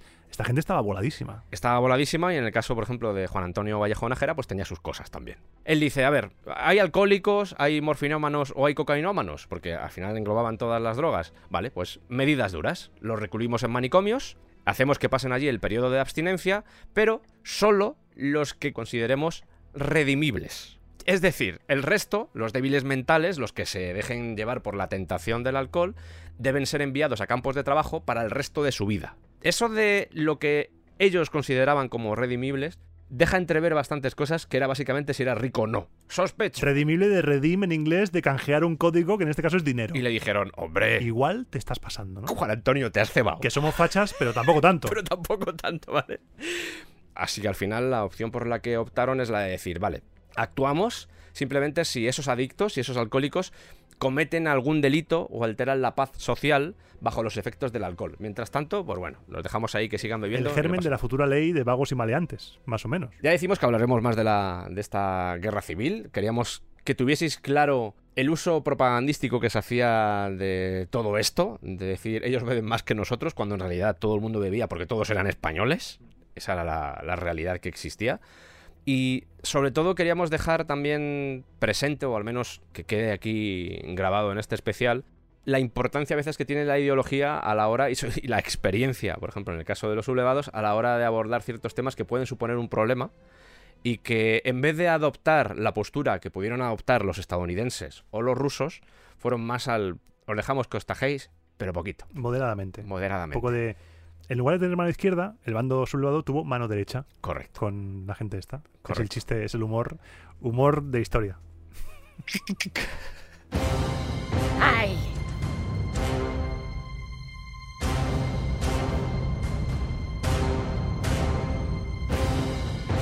¿Cómo tienes el cuerpo, Sergio? Pues ahora mismo no lo tengo del todo bien. ¿No? No. ¿No te apetece entrar? Dame un ratito. Vale. ¿Y ahora cómo lo tienes? Ahora mejor. Ahora mejor. Pues ahora entramos, si quieres, en la Segunda Guerra Mundial. La Segunda Guerra Mundial. No sé muy bien lo que acaba de pasar, pero bueno, disfrutemos. La Segunda Guerra Mundial hay muchas drogas. La Wehrmacht fue inyectada, esnifada, drogada por todas partes. La adicción fue de proporciones endémicas, epidémicas, bíblicas. El ejército alemán era un ejército completamente alcoholizado y drogado. Al principio, por ejemplo, se usaba como inyección de moral. Bebe porque así tendrás más energía, el coraje líquido que estamos mencionando durante todos estos programas. Se usaba por todo el mundo, pero al final el alcohol se convirtió en una fuente de problemas. Peleas entre soldados, insubordinación, agresiones a oficiales, delitos sexuales, muerte por ingesta de alcoholes locos. Por ejemplo, bebían alcohol metílico o metanol. El anticongelante directamente. La situación debía ser terrible para llegar a beber eso. Claro, cuando vencen a Francia en junio de 1940, los problemas que existían con la bebida, que ya eran muchos, ya vimos se que multiplican. Mm. la Primera Guerra Mundial habían estado como muy tranquilos, muy laxos, era como no pasa nada, que la gente beba, no nos preocupa, sobre todo en el país. Total, si no tenemos comida. En el campo de batalla, si pasan por un sitio y hay alcohol, que se lo beban, que se lo tomen todo. Pero aquí hay un momento donde Hitler dice, "Mm, vaya, y Hitler, al igual que pasa con Franco, no sé si era abstemio total, pero era casi abstemio, o sea, bebía muy poco. Me hace mucha gracia el meme ese de uno es abstemio y el otro es un borracho. Uno pega a su mujer y el otro no. Uno le gustan los animales y el otro no. Y uno es Hitler y otro Churchill. Y dices, joder. Que yo, como abstemio me preocupa esto, que, Sí. que estoy preocupado. Y no sé hasta qué mismo, ¿eh? punto es verdad. Sergien. Sergien. Sergien Menem. Menensburg. Bueno, pues Hitler emite una orden que se parece mucho a lo que antes comentaba yo de Vallejo Nájera. Sigue un poco ese camino, solo que este lo, en el caso de lo los sublevados dijeron, te has pasado, y aquí el que lo estaba haciendo era Hitler, que dijo, aquí me hacéis caso. A ver quién me dice algo. claro, a ver, a ver si decís que no. Las palabras textuales que utilizó Hitler fueron, espero que los soldados de la Wehrmacht que sucumbieron a la tentación de participar en actividades delictivas debido al abuso de alcohol sean severamente castigados. Los delitos cometidos en estados de ebriedad se podían castigar con la muerte. Se ordenó a los médicos que hospitalizaran a los soldados con alcoholismo y tras la evaluación de una comisión especial podían ser esterilizados, sometidos a eutanasia o directamente enviados a un campo de concentración, porque ser alcohólico era una enfermedad. Estaban preocupados. Estaban preocupados porque Estaban preocupados. una cosa es ejercer la violencia de manera controlada y como arma contra el enemigo, usando el miedo. Por ejemplo, que las negociaciones salgan mal, porque cuando pensamos en la guerra, pensamos en que no se hablan los bandos entre ellos. Pero si un ejército va a asaltar una ciudad, antes habrá conversaciones. Y si no te rindes, mis tropas van a entrar a sangre y fuego. Vamos a matar a todo el mundo. No es lo mismo el miedo controlado que no que una turba de soldados borrachos, sin hacer caso a los oficiales, entren y arrasen con todo, porque sí que es verdad que luego existe, que no es el tema de hablar hoy, luego hay batallones de castigo en el ejército alemán con soldados convictos que se dedicaban a hacer cafradas. Pero ese es otro tema. Hmm. Eso en ese caso es miedo controlado. Lo controla porque es algo institucional. Pero esto no. A Lo que vamos es, sí, el horror, bien si lo controlamos nosotros, no si te emborrachas todo lo loco. ¿Sabes dónde se registraban los niveles más altos de embriaguez entre los soldados? ¿Qué puesto tenían? ¿No? Los soldados que estaban en campos de concentración. Hombre, claro, es que están expuestos a un horror. Que esto nos lleva a lo que mencionábamos Claro. antes y aquí no estamos, de nuevo, excusando a nada, nadie. nada, no, no. Es porque horrible. eres cómplice. Eres cómplice. No hay ningún tipo de, de medias cintas ni de, ni de equidistancia. Pero sí que el ser humano tiene límites que aguantar. Pues a ellos se les daba más alcohol todavía. En realidad, por mucho que te amenazara Hitler, por mucho que te dijera "Mm, se te puede caer el pelo si te cogemos borracho, el alcohol representaba la posibilidad de escapar de los horrores de la guerra y directamente todo lo que fueran penas, miedos, sufrimiento, por muy duro que fuese, te ayudaba al menos para sobrellevar los conflictos. Lo que diga Hitler está muy bien, pero Hitler no está en el campo de batalla. El que está en el campo de batalla soy yo. Así que haciendo de nuevo, estamos viendo, estamos creando puntos de unión entre diferentes partes del programa. Aquí lo establecemos con aquellas mujeres que abogaban por la abstinencia en Estados Unidos y los soldados decían, no, tienes que estar aquí, tragando mierda como estoy yo. Aquí era exactamente lo mismo. Lo que diga el Führer está muy bien, pero que venga el Führer aquí a comer barro como estoy comiendo yo barro. Y eso mismo lo decían los mandos intermedios, Claro. los gerifaltes, los comandantes, que eran mucho más indulgentes en, en general. Me imagino a ese comandante alemán rollo Max von Sydow en Evasión o Victoria, Sí. diciendo, vale, sí, el Führer ha dicho esto, pero tomaos una copita, que estamos fatal. ¿Cómo vas a decirle a un tío que está transido que, oye, no bebas? Claro, no bebas. pues seguramente te manda la mierda. Y seguramente puede hasta desertar, que yo creo que era el gran miedo que podían tener Sí. en esta época. Siempre que el consumo eh, no excediera los límites, los gerifaltes no planteaban ningún problema. Era como, no, no, no tenéis que dejar de beber, pero al menos vamos a estar un poquito No controlados. os paséis. Claro, no os paséis. En el país, en lo que era el, el país, lo que estaba sucediendo en Alemania con el gobierno nazi, elevó los impuestos sobre el alcohol y limitó de forma significativa su producción y venta. Esto no lo podemos controlar, pero vuestros bolsillos sí los podemos controlar. Os vamos a crujir. Os vamos a crujir a impuestos y así bebéis menos alcohol y esto no se convierte en un drama, porque había un problema real. Real. Hablaremos de anfetaminas, hablaremos de todas las drogas que se tomaba esta gente, de esos Hablaremos- pilotos. Esos pilotos, esos soldados alemanes en un sidecar con la mandíbula bailando, Sí. hablaremos de todo ello.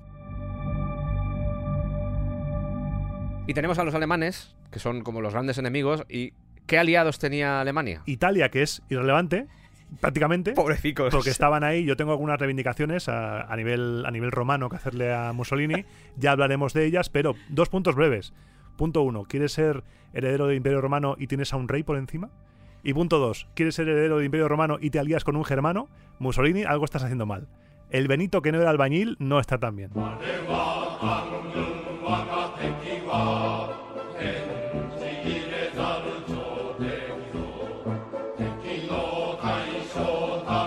Aparte de Italia están los primos más cafres todavía. Porque se habla del genocidio alemán, de los horrores alemanes, tal. Pero los japoneses, telita. Los japoneses en general, a la hora de, de entrar en guerra, Durante toda su historia. durante toda su historia han sido muy brutos. Sí. Y tenemos la idea, que es normal también porque es, en cierto modo, forma parte de la realidad del país. Tenemos la sensación de que es una cultura muy organizada, muy controlada, equilibrada, que en el fondo es así, con sus claroscuros, que los tiene por todos los lados. Pero claro, luego lee relatos de sus enfrentamientos con coreanos, sus enfrentamientos con chinos, sus enfrentamientos con los rusos y dices, madre mía, esta gente era muy bestia. Sí, y a mí se me viene a la mente, yo es que mi cerebro funciona con memes. Y hay un meme muy bueno que es Japón para el mundo. Oni-chan. Japón para sus enemigos.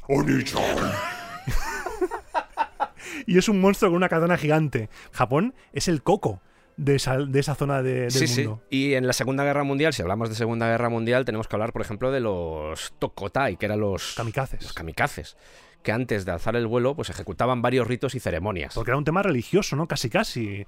Porque lo religioso y lo estatal y el nacionalismo se unieron en ese momento en Japón. Algo raro hay ahí. Hay mucha leyenda alrededor de los kamikazes, porque esto pasa como con los alemanes. Depende de quién te lo cuente, había cientos y cientos de japoneses cayendo. Además de eso, no creas que mm, existe la falsa leyenda de que todos lo hacían por los ideales. Antes hablábamos de los ideales y había gente que decía, yo lo que quiero es volver a mi casa, Claro.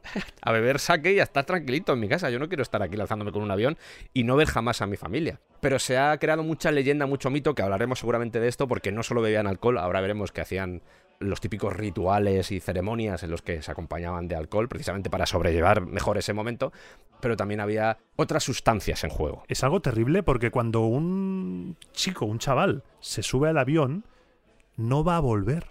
No volverá y él lo sabe. ¿Cómo llevas eso? ¿Cómo llevas esa idea de, no, no es que mamá, papá o hijos incluso, que tu padre se va a subir al avión y no vuelve? Claro, pero para explicar esto tienes que entender cómo funciona la sociedad japonesa. Y hay que. Es una mezcla al final de cosas. Está el tema de los valores, de esos ideales que formaban parte de, de su forma de ver el mundo. La patria, el emperador. Estaba también un sentido de la obediencia, la importancia del superior. A la hora de acatar órdenes, esto no implica que todos acataran las órdenes, pero sí había una tendencia que la aprendían desde niños y que la siguen aprendiendo desde niños a respetar al superior y a obedecer cualquier orden que venga de ese superior. Y finalmente, algo muy importante, por ejemplo, estabas hablando ahora de lo de la mujer. La mujer seguramente se sentía orgullosa de que su marido o su hijo hiciera eso, a pesar de que le diera pena, e insisto, es una generalización porque habría familias de todos los tipos, pero la presión del grupo que existe en Japón hacía que negarte a dar ese paso se viera como una vergüenza para la familia. Al final, lo que hacía el piloto japonés, Si queréis, esto mira, lo dejo aquí. Si queréis que dediquemos un especial a los kamikaze, hay mucho para contar. Así que dejadlo en comentarios y estaremos encantados de contaros más cositas sobre los kamikaze. Pero al final lo que hacían los kamikaze era intentar beneficiar al grupo. Y de esta forma, lanzándose contra, por ejemplo, un portaaviones estadounidense, ellos creían y estaban convencidos de que estaban ayudando al grupo, es decir, al país. Y por eso da miedo precisamente, porque van como grupo y es muy difícil luchar contra eso. Los rusos lo conocieron bien. Los rusos lo sufrieron bastante. Los rusos y los chinos y los coreanos lo han sufrido bastante. Dentro de lo que representaba, por ejemplo, defender al emperador y defender a tu país, seguramente había gente que era muy fanática, pero parte de esa ceremonia que existía alrededor de los kamikazes, pues eh, yo me imagino que sobre todo al principio, al final no creo, pero sobre todo al principio había una despedida así muy emotiva, y esa ceremonia culminaba con un brindis por el emperador, porque era por el que te estaba sacrificando, no solo por tu país, sino también por el emperador, porque era importante. Dentro de, su cultura es, como alguien diferente a los demás. Y merecía la pena morir por el emperador. Insisto, no para todo el mundo, porque habría gente que diría, yo lo que quiero es llegar a mi casa y jugar a la PlayStation. Y el más listo, se libró, ¿eh? por eso. Sobrevivió a la Segunda Guerra Mundial, el Yoito, ¿eh? Ya digo, en ese brindis tomaban el saque. Y durante estas fiestas previas a la misión, a esa última misión, los pilotos trataban de disfrutar al máximo sus últimas horas con vida.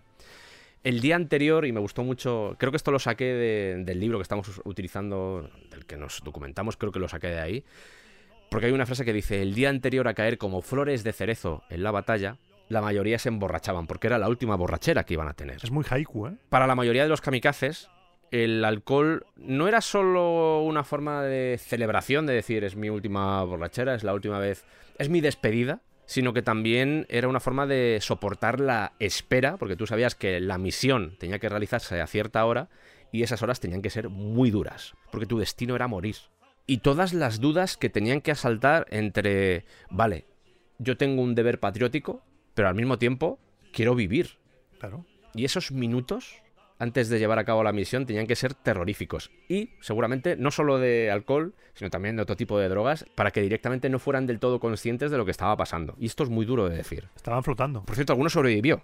¿Ah, sí? Alguno sobrevivió. Pero bueno, eso es otra historia. Ya haremos el especial. Esto sería, hemos puesto el ejemplo de los kamikaze, podríamos hablar de más cosas de Japón, pero tampoco se trata de, de aquí de parasitar Claro. esta sección de la Segunda Guerra Mundial, pero sí podemos hablar, por ejemplo, del saque. Porque ya que estamos haciendo continuamente esta diferenciación entre lo que es guerra y país, aunque al final estén unidos, estén vinculados, la escasez de grano que sufrió el gobierno japonés hizo que tuviera que controlar alimentos básicos, incluido el arroz, que es de donde viene el saque. El saque viene del arroz. Claro. Aquí el comer o beber se hace más palpable. Porque el arroz, claro, se tiene que fermentar, no se puede consumir. O se bebe o se come. Ellos intentaron controlarlo, no les funcionó. Y entonces dijeron, vale, tenemos que pasar directamente al racionamiento de alimentos. Y es cuando la industria experimenta una caída del 70% en la cantidad de arroz disponible durante la guerra. Debacle. Y esto tiene un impacto, por supuesto, en la producción de sake. Y es cuando los fabricantes comenzaron a agregar alcohol al sake para aumentar su volumen de producción. Lo que comentábamos en el caso de los piratas, lo de métele tú, métele, Métele ahí. métele grog. con menos se ponen más pedo. Claro. Que hasta ese momento era fermentación. Era saque con arroz puro. Por eso a día de hoy existen dos tipos, dos variaciones principales de sake, hay muchas, ¿vale? Pero las principales que serían la que tiene alcohol añadido, que mantiene esto que se hizo en la Segunda Guerra Mundial, y el sake que no tiene ese alcohol añadido. Así que, si quieres pedir un saque auténtico, tiene que ser de arroz sin nada más. sin nada más. Aunque también tenga graduación, pero no es tan excesiva como decirle, vamos a meterle más. Claro. O vais a poner pedo. Da igual. Antes te hacían falta cinco vasos, ahora solo con uno ya, Ya te vas a poner pedo.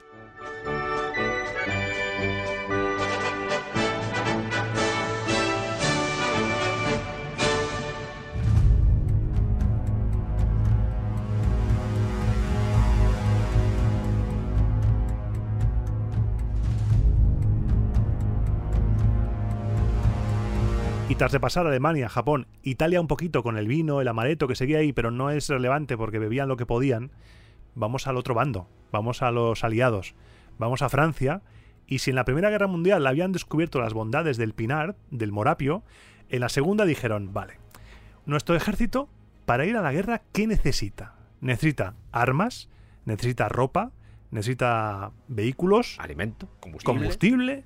¿Y qué más?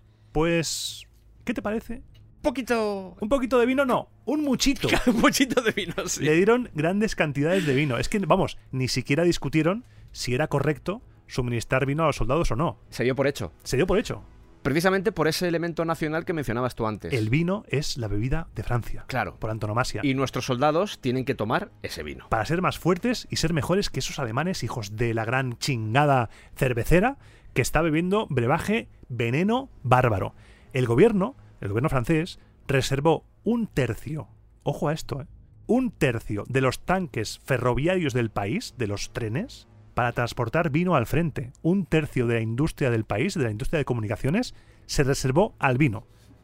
Cuando Alemania atacó a Francia en mayo del 40, de 1940, se suponía que en ese momento 3.500 camiones entregarían 2 millones de litros por día a las tropas. 2 millones de litros. Pero cuando los alemanes ocuparon Francia, la actitud francesa hacia el vino cambió y surgió aquello de que el vino hace que los soldados sean demasiado blandos. Ay, Dios mío. Ay, que ahora ya, tras la invasión nazi, cambiamos. Sí. ¿Y qué hizo Hitler? A pesar de promulgar el abstemio y tal y cual, dijo, vale, seremos abstemios, pero no somos tontos. Lo que hacemos es, vamos a incautar todo el vino francés para suministrarlo a la Wehrmacht, por supuesto, pero también para venderlo, porque hace falta mucho dinero. Y muchos de los aviones de los Stukas de Junkers alemanes fueron financiados por el vino francés. Y aquí hay una historia curiosa. Porque gracias al alcohol, la resistencia francesa fue capaz de predecir lo que iba a pasar en el norte de África, la campaña, la famosa campaña de Rommel. El zorro del desierto. El zorro no del puedes desierto. decir Rommel sin decir el zorro del el desierto. zorro del desierto. sí. Rommel. Fueron capaces de prever esa campaña gracias al alcohol. ¿Por qué? Porque se dieron cuenta de que cada vez que había un movimiento grande de tropas, es decir, se iba a realizar una ofensiva por parte de los nazis, existían grandes pedidos de la región de Champagne de ese alcohol. Anda. Y entonces ataron cabos y dijeron, ok. El Amazon. Se dieron cuenta de repente de que mucho alcohol se estaba destinando al norte de África y dijeron, oye, aquí igual en el norte de África es porque va a pasar algo. Y se lo dijeron a la inteligencia británica. Y eso les puso sobre aviso. Qué bueno. Qué bueno, porque claro, a donde fuera el alcohol, habría un movimiento de tropas para preparar al ejército para moverse. Claro. ¡Sacre bleu! ¡Sacre bleu! El envío. Así que Francia, en el fondo, utilizó esa envidiable dotación de alcohol que poseía en el país contra los invasores. La maquinaria alemana y el alcohol ingente francés fueron al final en contra de los alemanes porque les descubrieron. Claro. Anda.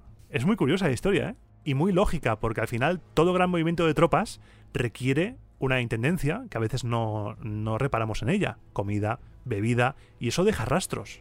Y puedes rastrear todas las miguitas de pan y las miguitas de botellitas para descubrir un ataque. Muy buena la resistencia francesa, ¿eh? Si digo una cosa de Francia, digo la otra. La resistencia francesa, Muy bien. guay, muy bien. Una resistencia muy bien muy preparada. buena, muy buena.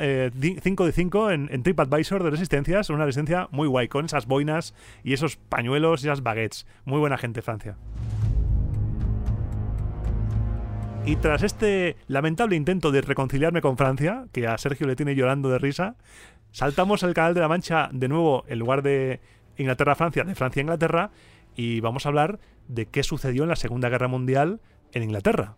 Hay una frase de la Segunda Guerra Mundial de un soldado que decía, bebíamos tanto ron que se volvió impensable luchar sin él. Y así resumimos Inglaterra en la Segunda Guerra Mundial. Yo creo que podemos dejarlo ahí, no hace falta que digamos nada más. Nada más. No, alguna cosa más. Vimos que en la Primera Guerra Mundial el gobierno británico pues trató de introducir la ley seca, tanto en el frente como en la retaguardia. Más el- yo creo que la retaguardia que en Sí. el frente, por razones obvias. Durante la Segunda, la actitud hacia el alcohol va a ser mucho más liberal. Y se puede resumir esa actitud, el porqué, en dos palabras. Winston Churchill. Porque Winston Churchill, antes lo mencionaba Iván, nunca ocultó su actitud hacia la bebida. Su actitud amorosa. Sí, yo creo que quería más a la bebida que a su mujer. Un día cualquiera en la vida de Winston Churchill. Comenzamos el día con una copa de champán o whisky diluido. Cling. ¿Cómo te gusta, eh, Winston? Bla, bla, bla, bla, bla, Entre comidas, un buen vaso de whisky con agua. Y además, otra copa de vino en el almuerzo y otra en la cena. Pero era con agua. Ah, bueno, bueno, bueno. Mezclaba mucho, ¿no? Mezclaba whisky en la comida, champán en el desayuno, vino en el almuerzo y en la cena. Acababa con unas melopeas. Y encima le pones un pastel de carne. Y si antes te critico a los franceses, ahora te critico a los ingleses. O sea, ¿qué vas a comer? ¿Curry? ¿Con eso? No puedes parar de hacer enemigos, No ¿eh? puedo, no puedo, no puedo. puedo. Winston Churchill te desea una feliz Navidad y te recuerda que hay que limpiarse de delante hacia atrás. Resumiendo, le gustaba mucho la gustaba. a Winston Churchill y Sí. por eso no tenía mucho problema Claro. en que, bueno, pues su país tuviera las mismas aficiones que él. Seguramente de menos calidad, pero las mismas aficiones que él. Para la gente el ron, para mí el resto de bebidas, Eso es. seguramente. Ahora, con lo que no contaba él es que la realidad de la propia guerra iba a hacer que el whisky, que tanto le gustaba, y el ron se convirtieran en bienes escasos, entre otras cosas porque el ron se abastecía a través de las colonias de ultramar. Y a principios de la década de los 40, los submarinos alemanes cortaron las rutas marítimas. Sorpresa. En 1943 la situación era tan crítica que se plantearon detener la producción de ron, porque la cosa estaba fatal. Directamente, secos. No se atrevieron. Claro. Sorpresa. Hablamos del ron, pero los productores de whisky también sufrieron un estricto racionamiento de grano. Y es en ese momento, justo en ese punto, cuando surge el Salvador Dorado, La cerveza. la cerveza. La cerveza pagó la guerra, porque solo en el periodo entre el 39 y el 40, de septiembre del 39 a julio del 40, el impuesto sobre la cerveza se triplicó. Y eso hizo que las arcas del Estado dijeran, "Uh, stonks. Y a diferencia de la Primera Guerra Mundial, los pubs británicos no cerraron. Más bien se los cerraron. Se los cerraron los bombardeos que tuvieron que sufrir porque ahí sí. Pero podemos imaginar que en, en aquellos refugios antiaéreos era bastante normal, precisamente para evadirse, para no escuchar esos golpes. O simplemente pensar en que estaban destruyendo tu casa, que eso no creo que fuera muy agradable. Se puede pensar que había jarras de cerveza y que la gente consumía jarras de cerveza, no tanto para disfrutar, sino simplemente para intentar Olvidar. no pensar en ello. Mm. Como digo, muchas cervecerías fueron dañadas durante los bombardeos alemanes y al final, al final de todo el conflicto, encontrar un lugar para beber era complicado, así que me imagino que cualquier lugar al final servía, se convertía en un pub improvisado. Un pub en el fondo es donde puedas beber. Existe el número, aquí ya siempre que damos números hay que cogerlos con pinzas, yo desconfío mucho de los números, pero en 1943 más de mil pubs fueron destruidos por ataques. En el 42, los cerveceros británicos crearon el comité Cerveza para las Tropas, Beer for the Troops o Pints for the Lads, que podría ser también, seguramente algo así sería. Esta gente organizó suministros para soldados, incluso en las zonas más remotas de Oriente Medio y África del Norte, porque hablamos de la guerra en Europa, pero la guerra se combatió casi casi en todo el mundo. La cerveza acabó convirtiéndose en la bebida estrella. Como había pasado con los franceses y el vino. Eso es. Y todo por exigencias del guion. Claro, ellos no pensaban que la cerveza, esa bebida bárbara, que en el fondo la cerveza les entronca con ese pasado anglosajón, Sí. ese pasado germano, que eran Mm. primos hermanos. De ahí también podríamos hablar largo y tendido entre las relaciones de los nazis y los británicos por ese pasado supuestamente étnico único. Y estamos muy enfocados en lo que es Inglaterra, mm. pero, por ejemplo, las destilerías de whisky de Malta, de Escocia, pues tuvieron que racionar también, porque a veces, ya digo, siempre nos centramos mucho en Inglaterra, pero también estaba en Escocia, Claro, también estaba Unido. Irlanda, claro. Y Escocia estaba muy vinculada al whisky. Y ahí tuvieron una discusión seria porque decían, vale, la nación necesita comida, pero los dólares significan comida y el whisky significa dólares. Es la rueda de la vida. En el caso de Irlanda, fueron más neutrales. Además, se combinaba esa antipatía hacia los británicos y, y un poco pronazis también, Sí. vamos a decir. Pero sufrieron por parte de los ingleses el racionamiento de fertilizante agrícola y eso también repercutió en la Guinness, sin ir Sí. más lejos, que la Guinness es de origen irlandés. Hostia, es que no hay música que, que no dé susto, madre mía.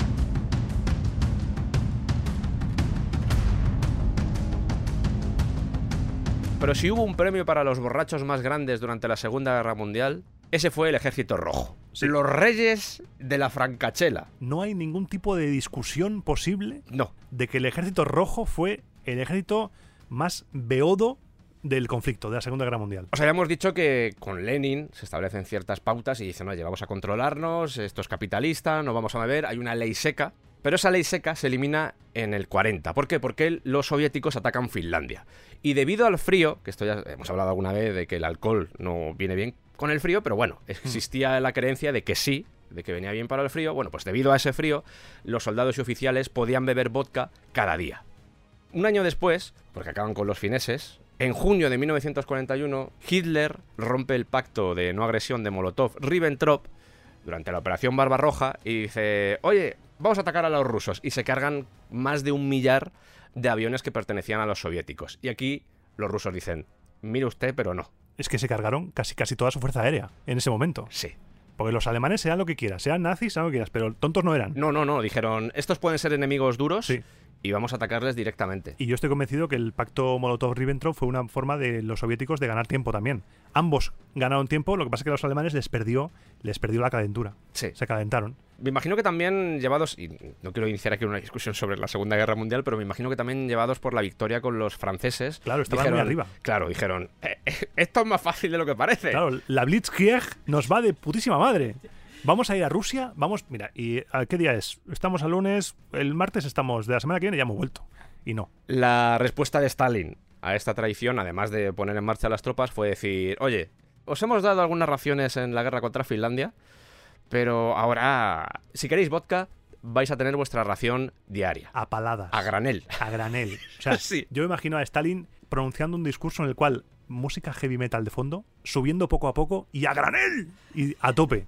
Porque es que sí que es verdad que las tropas rusas, el ejército rojo, soportó el esfuerzo de la guerra, fue el bando que más sufrió, el que más bajas obtuvo. Se hizo una encuesta, vi hace tiempo un, un cuadro, eh, que era un gráfico, de gente que le preguntaban quién pensaba que había ganado la guerra, la Segunda Guerra Mundial. El ejército rojo era la respuesta mayoritaria, cosa que después, con el cine y todo esto, fue cambiando y ahora la gente piensa que es Estados Unidos. Es Estados Unidos, sí. ¿Es un esfuerzo colegiado entre todos los aliados? Sí, pero Rusia, el ejército rojo, soportó más bajas que ninguno.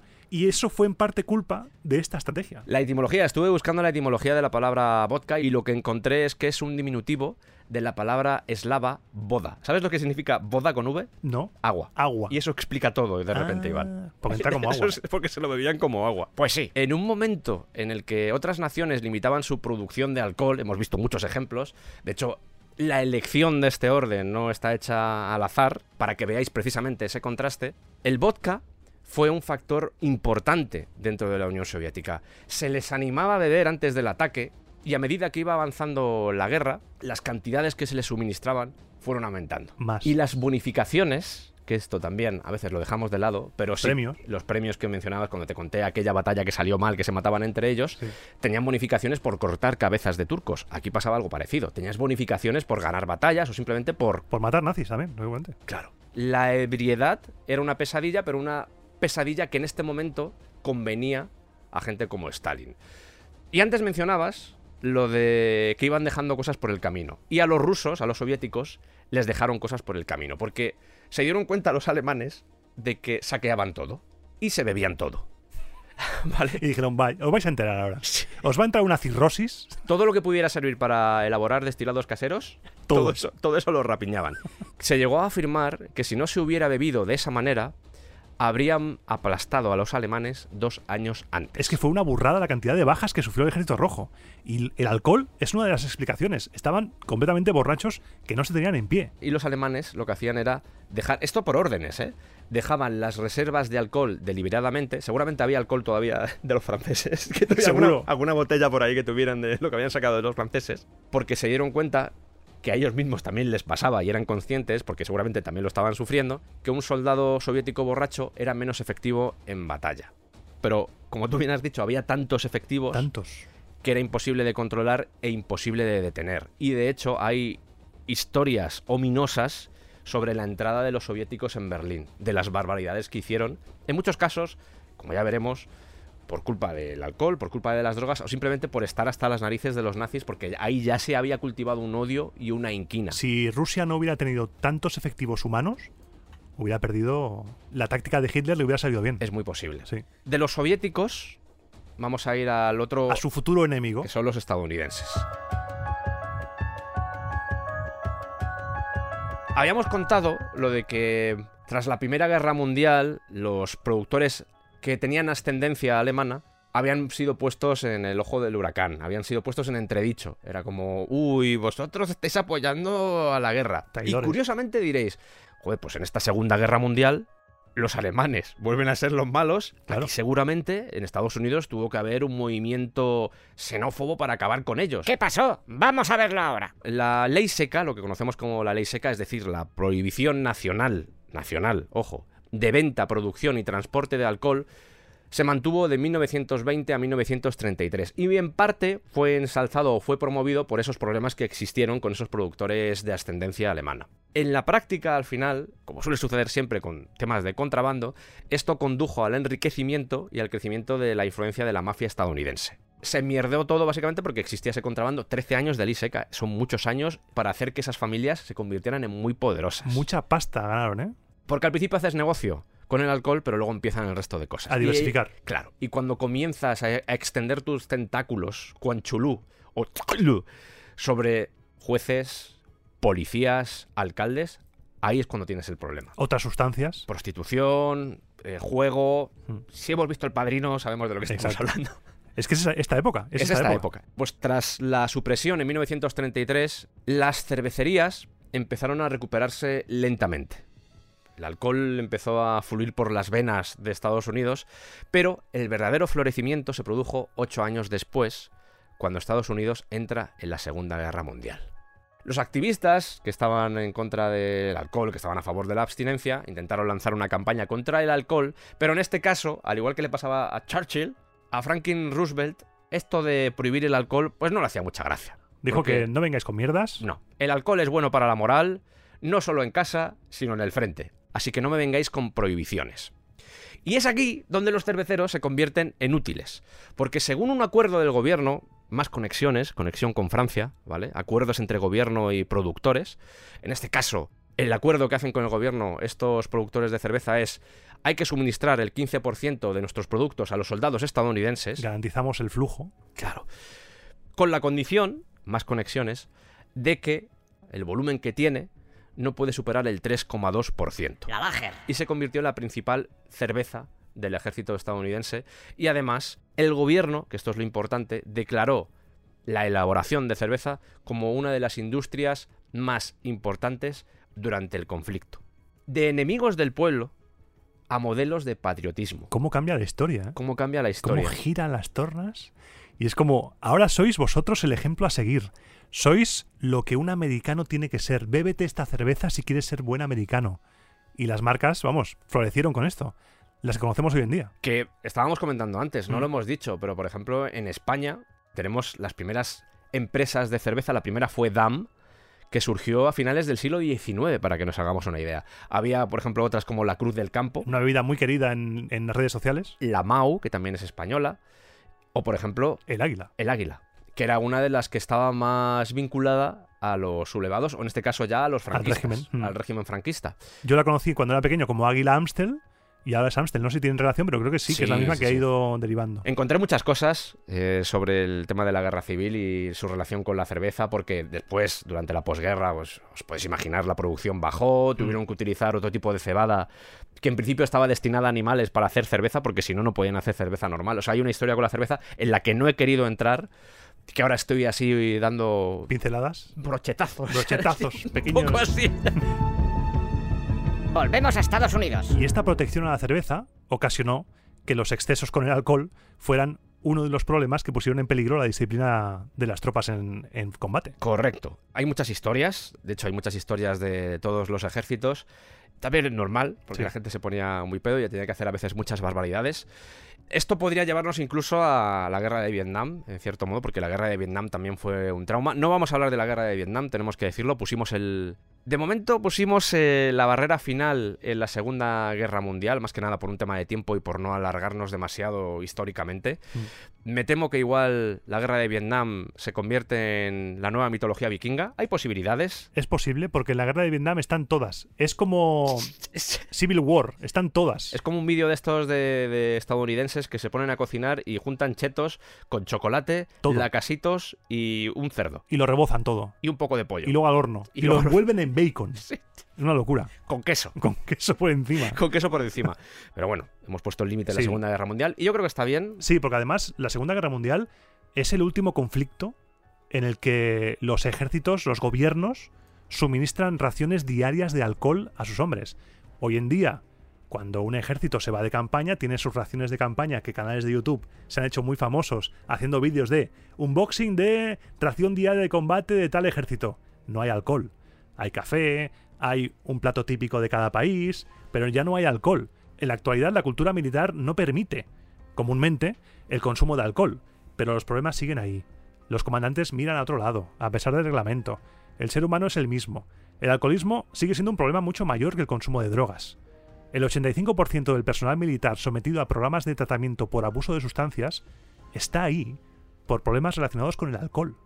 Es un problema que aunque intentemos barrerlo debajo de la alfombra, existe. Y aunque no se dé, los horrores siguen ahí. Aunque el gobierno no te dé alcohol, el problema sigue ahí. El horror sigue ahí. Y tienes que lidiar con ello de cualquier manera. Eso es.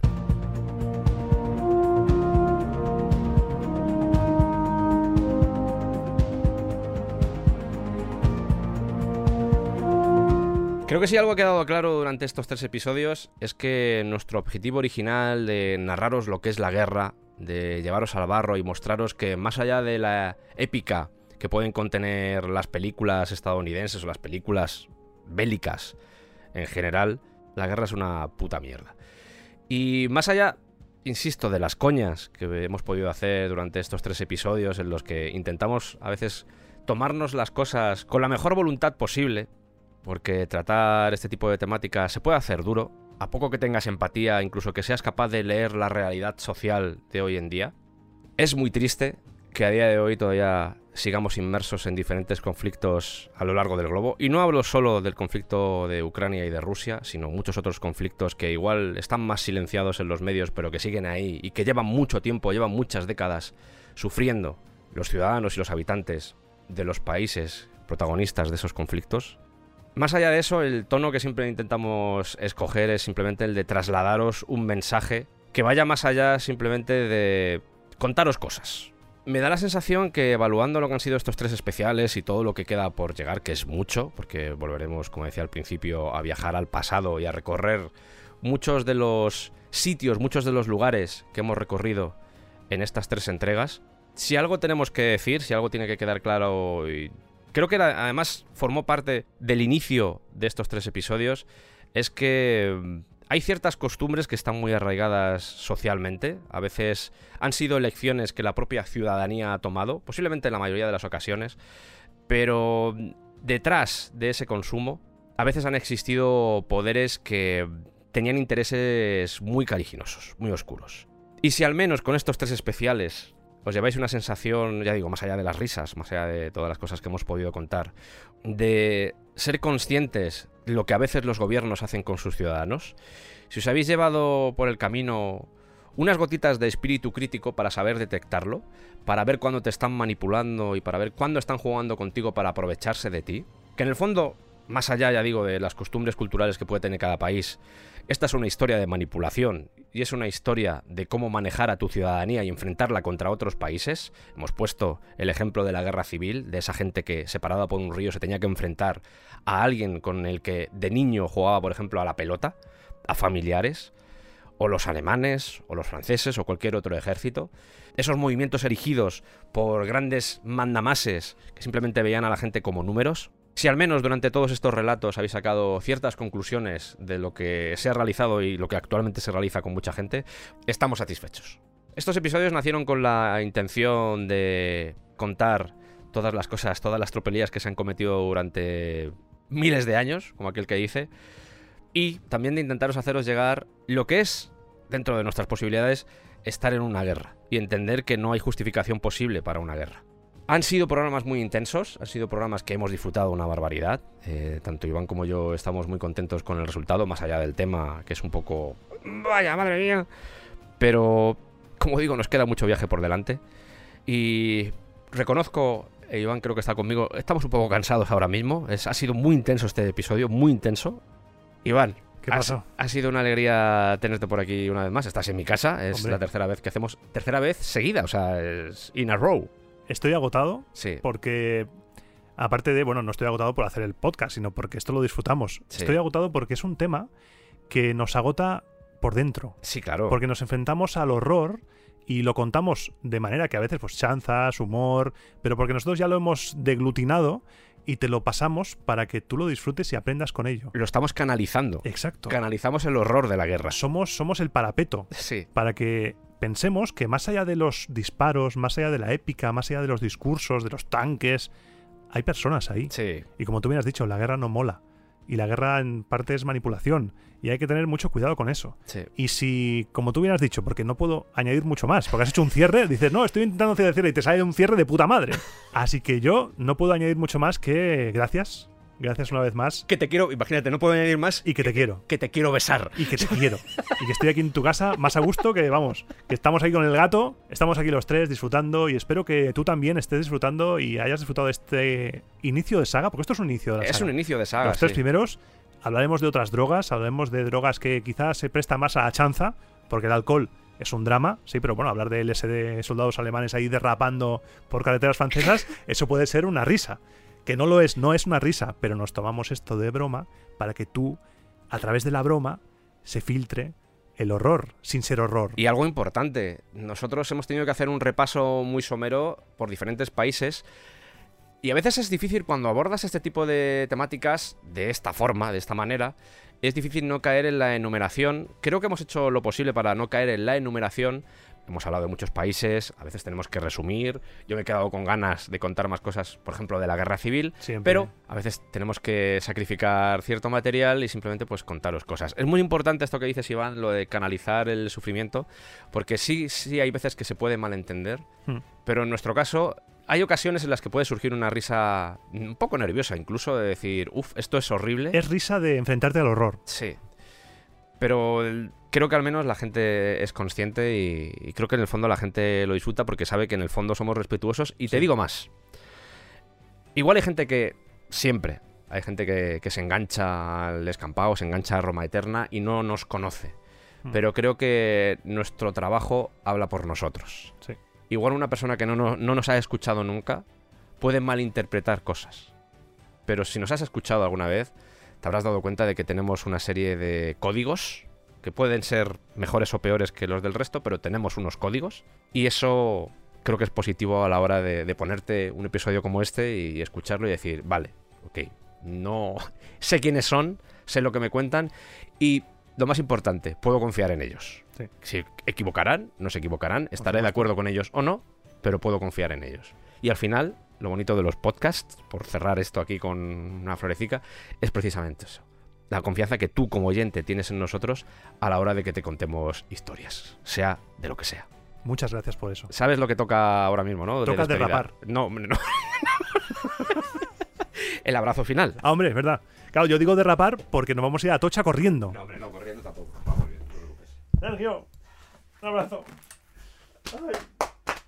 Qué gusto grabar juntos, joder. Pues sí. Ya te digo. Muchas gracias por escucharnos, muchas gracias por estar ahí. Gracias, Iván, por acompañarme en este viaje. Gracias, Sergio. Es un placer, como siempre, acompañarte. Y nada, nos vemos en el siguiente especial que, spoiler, será musical. Vaya. Un abrazo y pues eso, nos vamos escuchando. Adiós. Adiós. Y ahora corriendo. No, no, no. Son las 8 y 10. Recuerda que tenemos directos en Twitch tres veces a la semana, martes, jueves y domingos. Si quieres estar enterado sobre los horarios, síguenos en redes.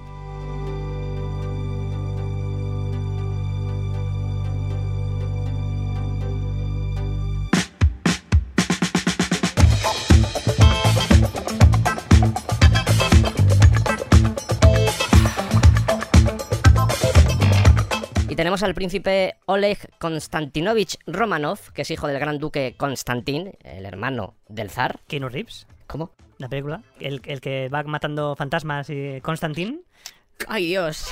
Esa ha entrado raspada, ¿eh? Esa ha entrado raspadita. Estoy aquí descantando un vaso. ¿Tú crees que es agua esto que tengo aquí? Pero puede que no sea agua. Puede que sea el licor preferido de los rusos.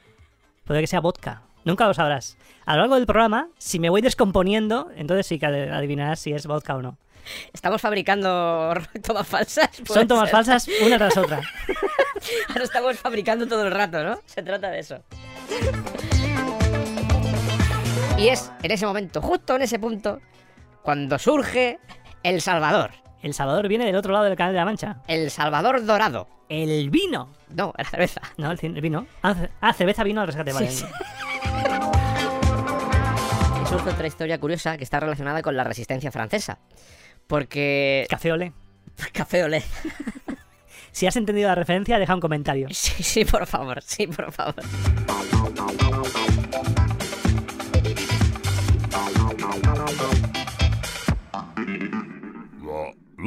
la-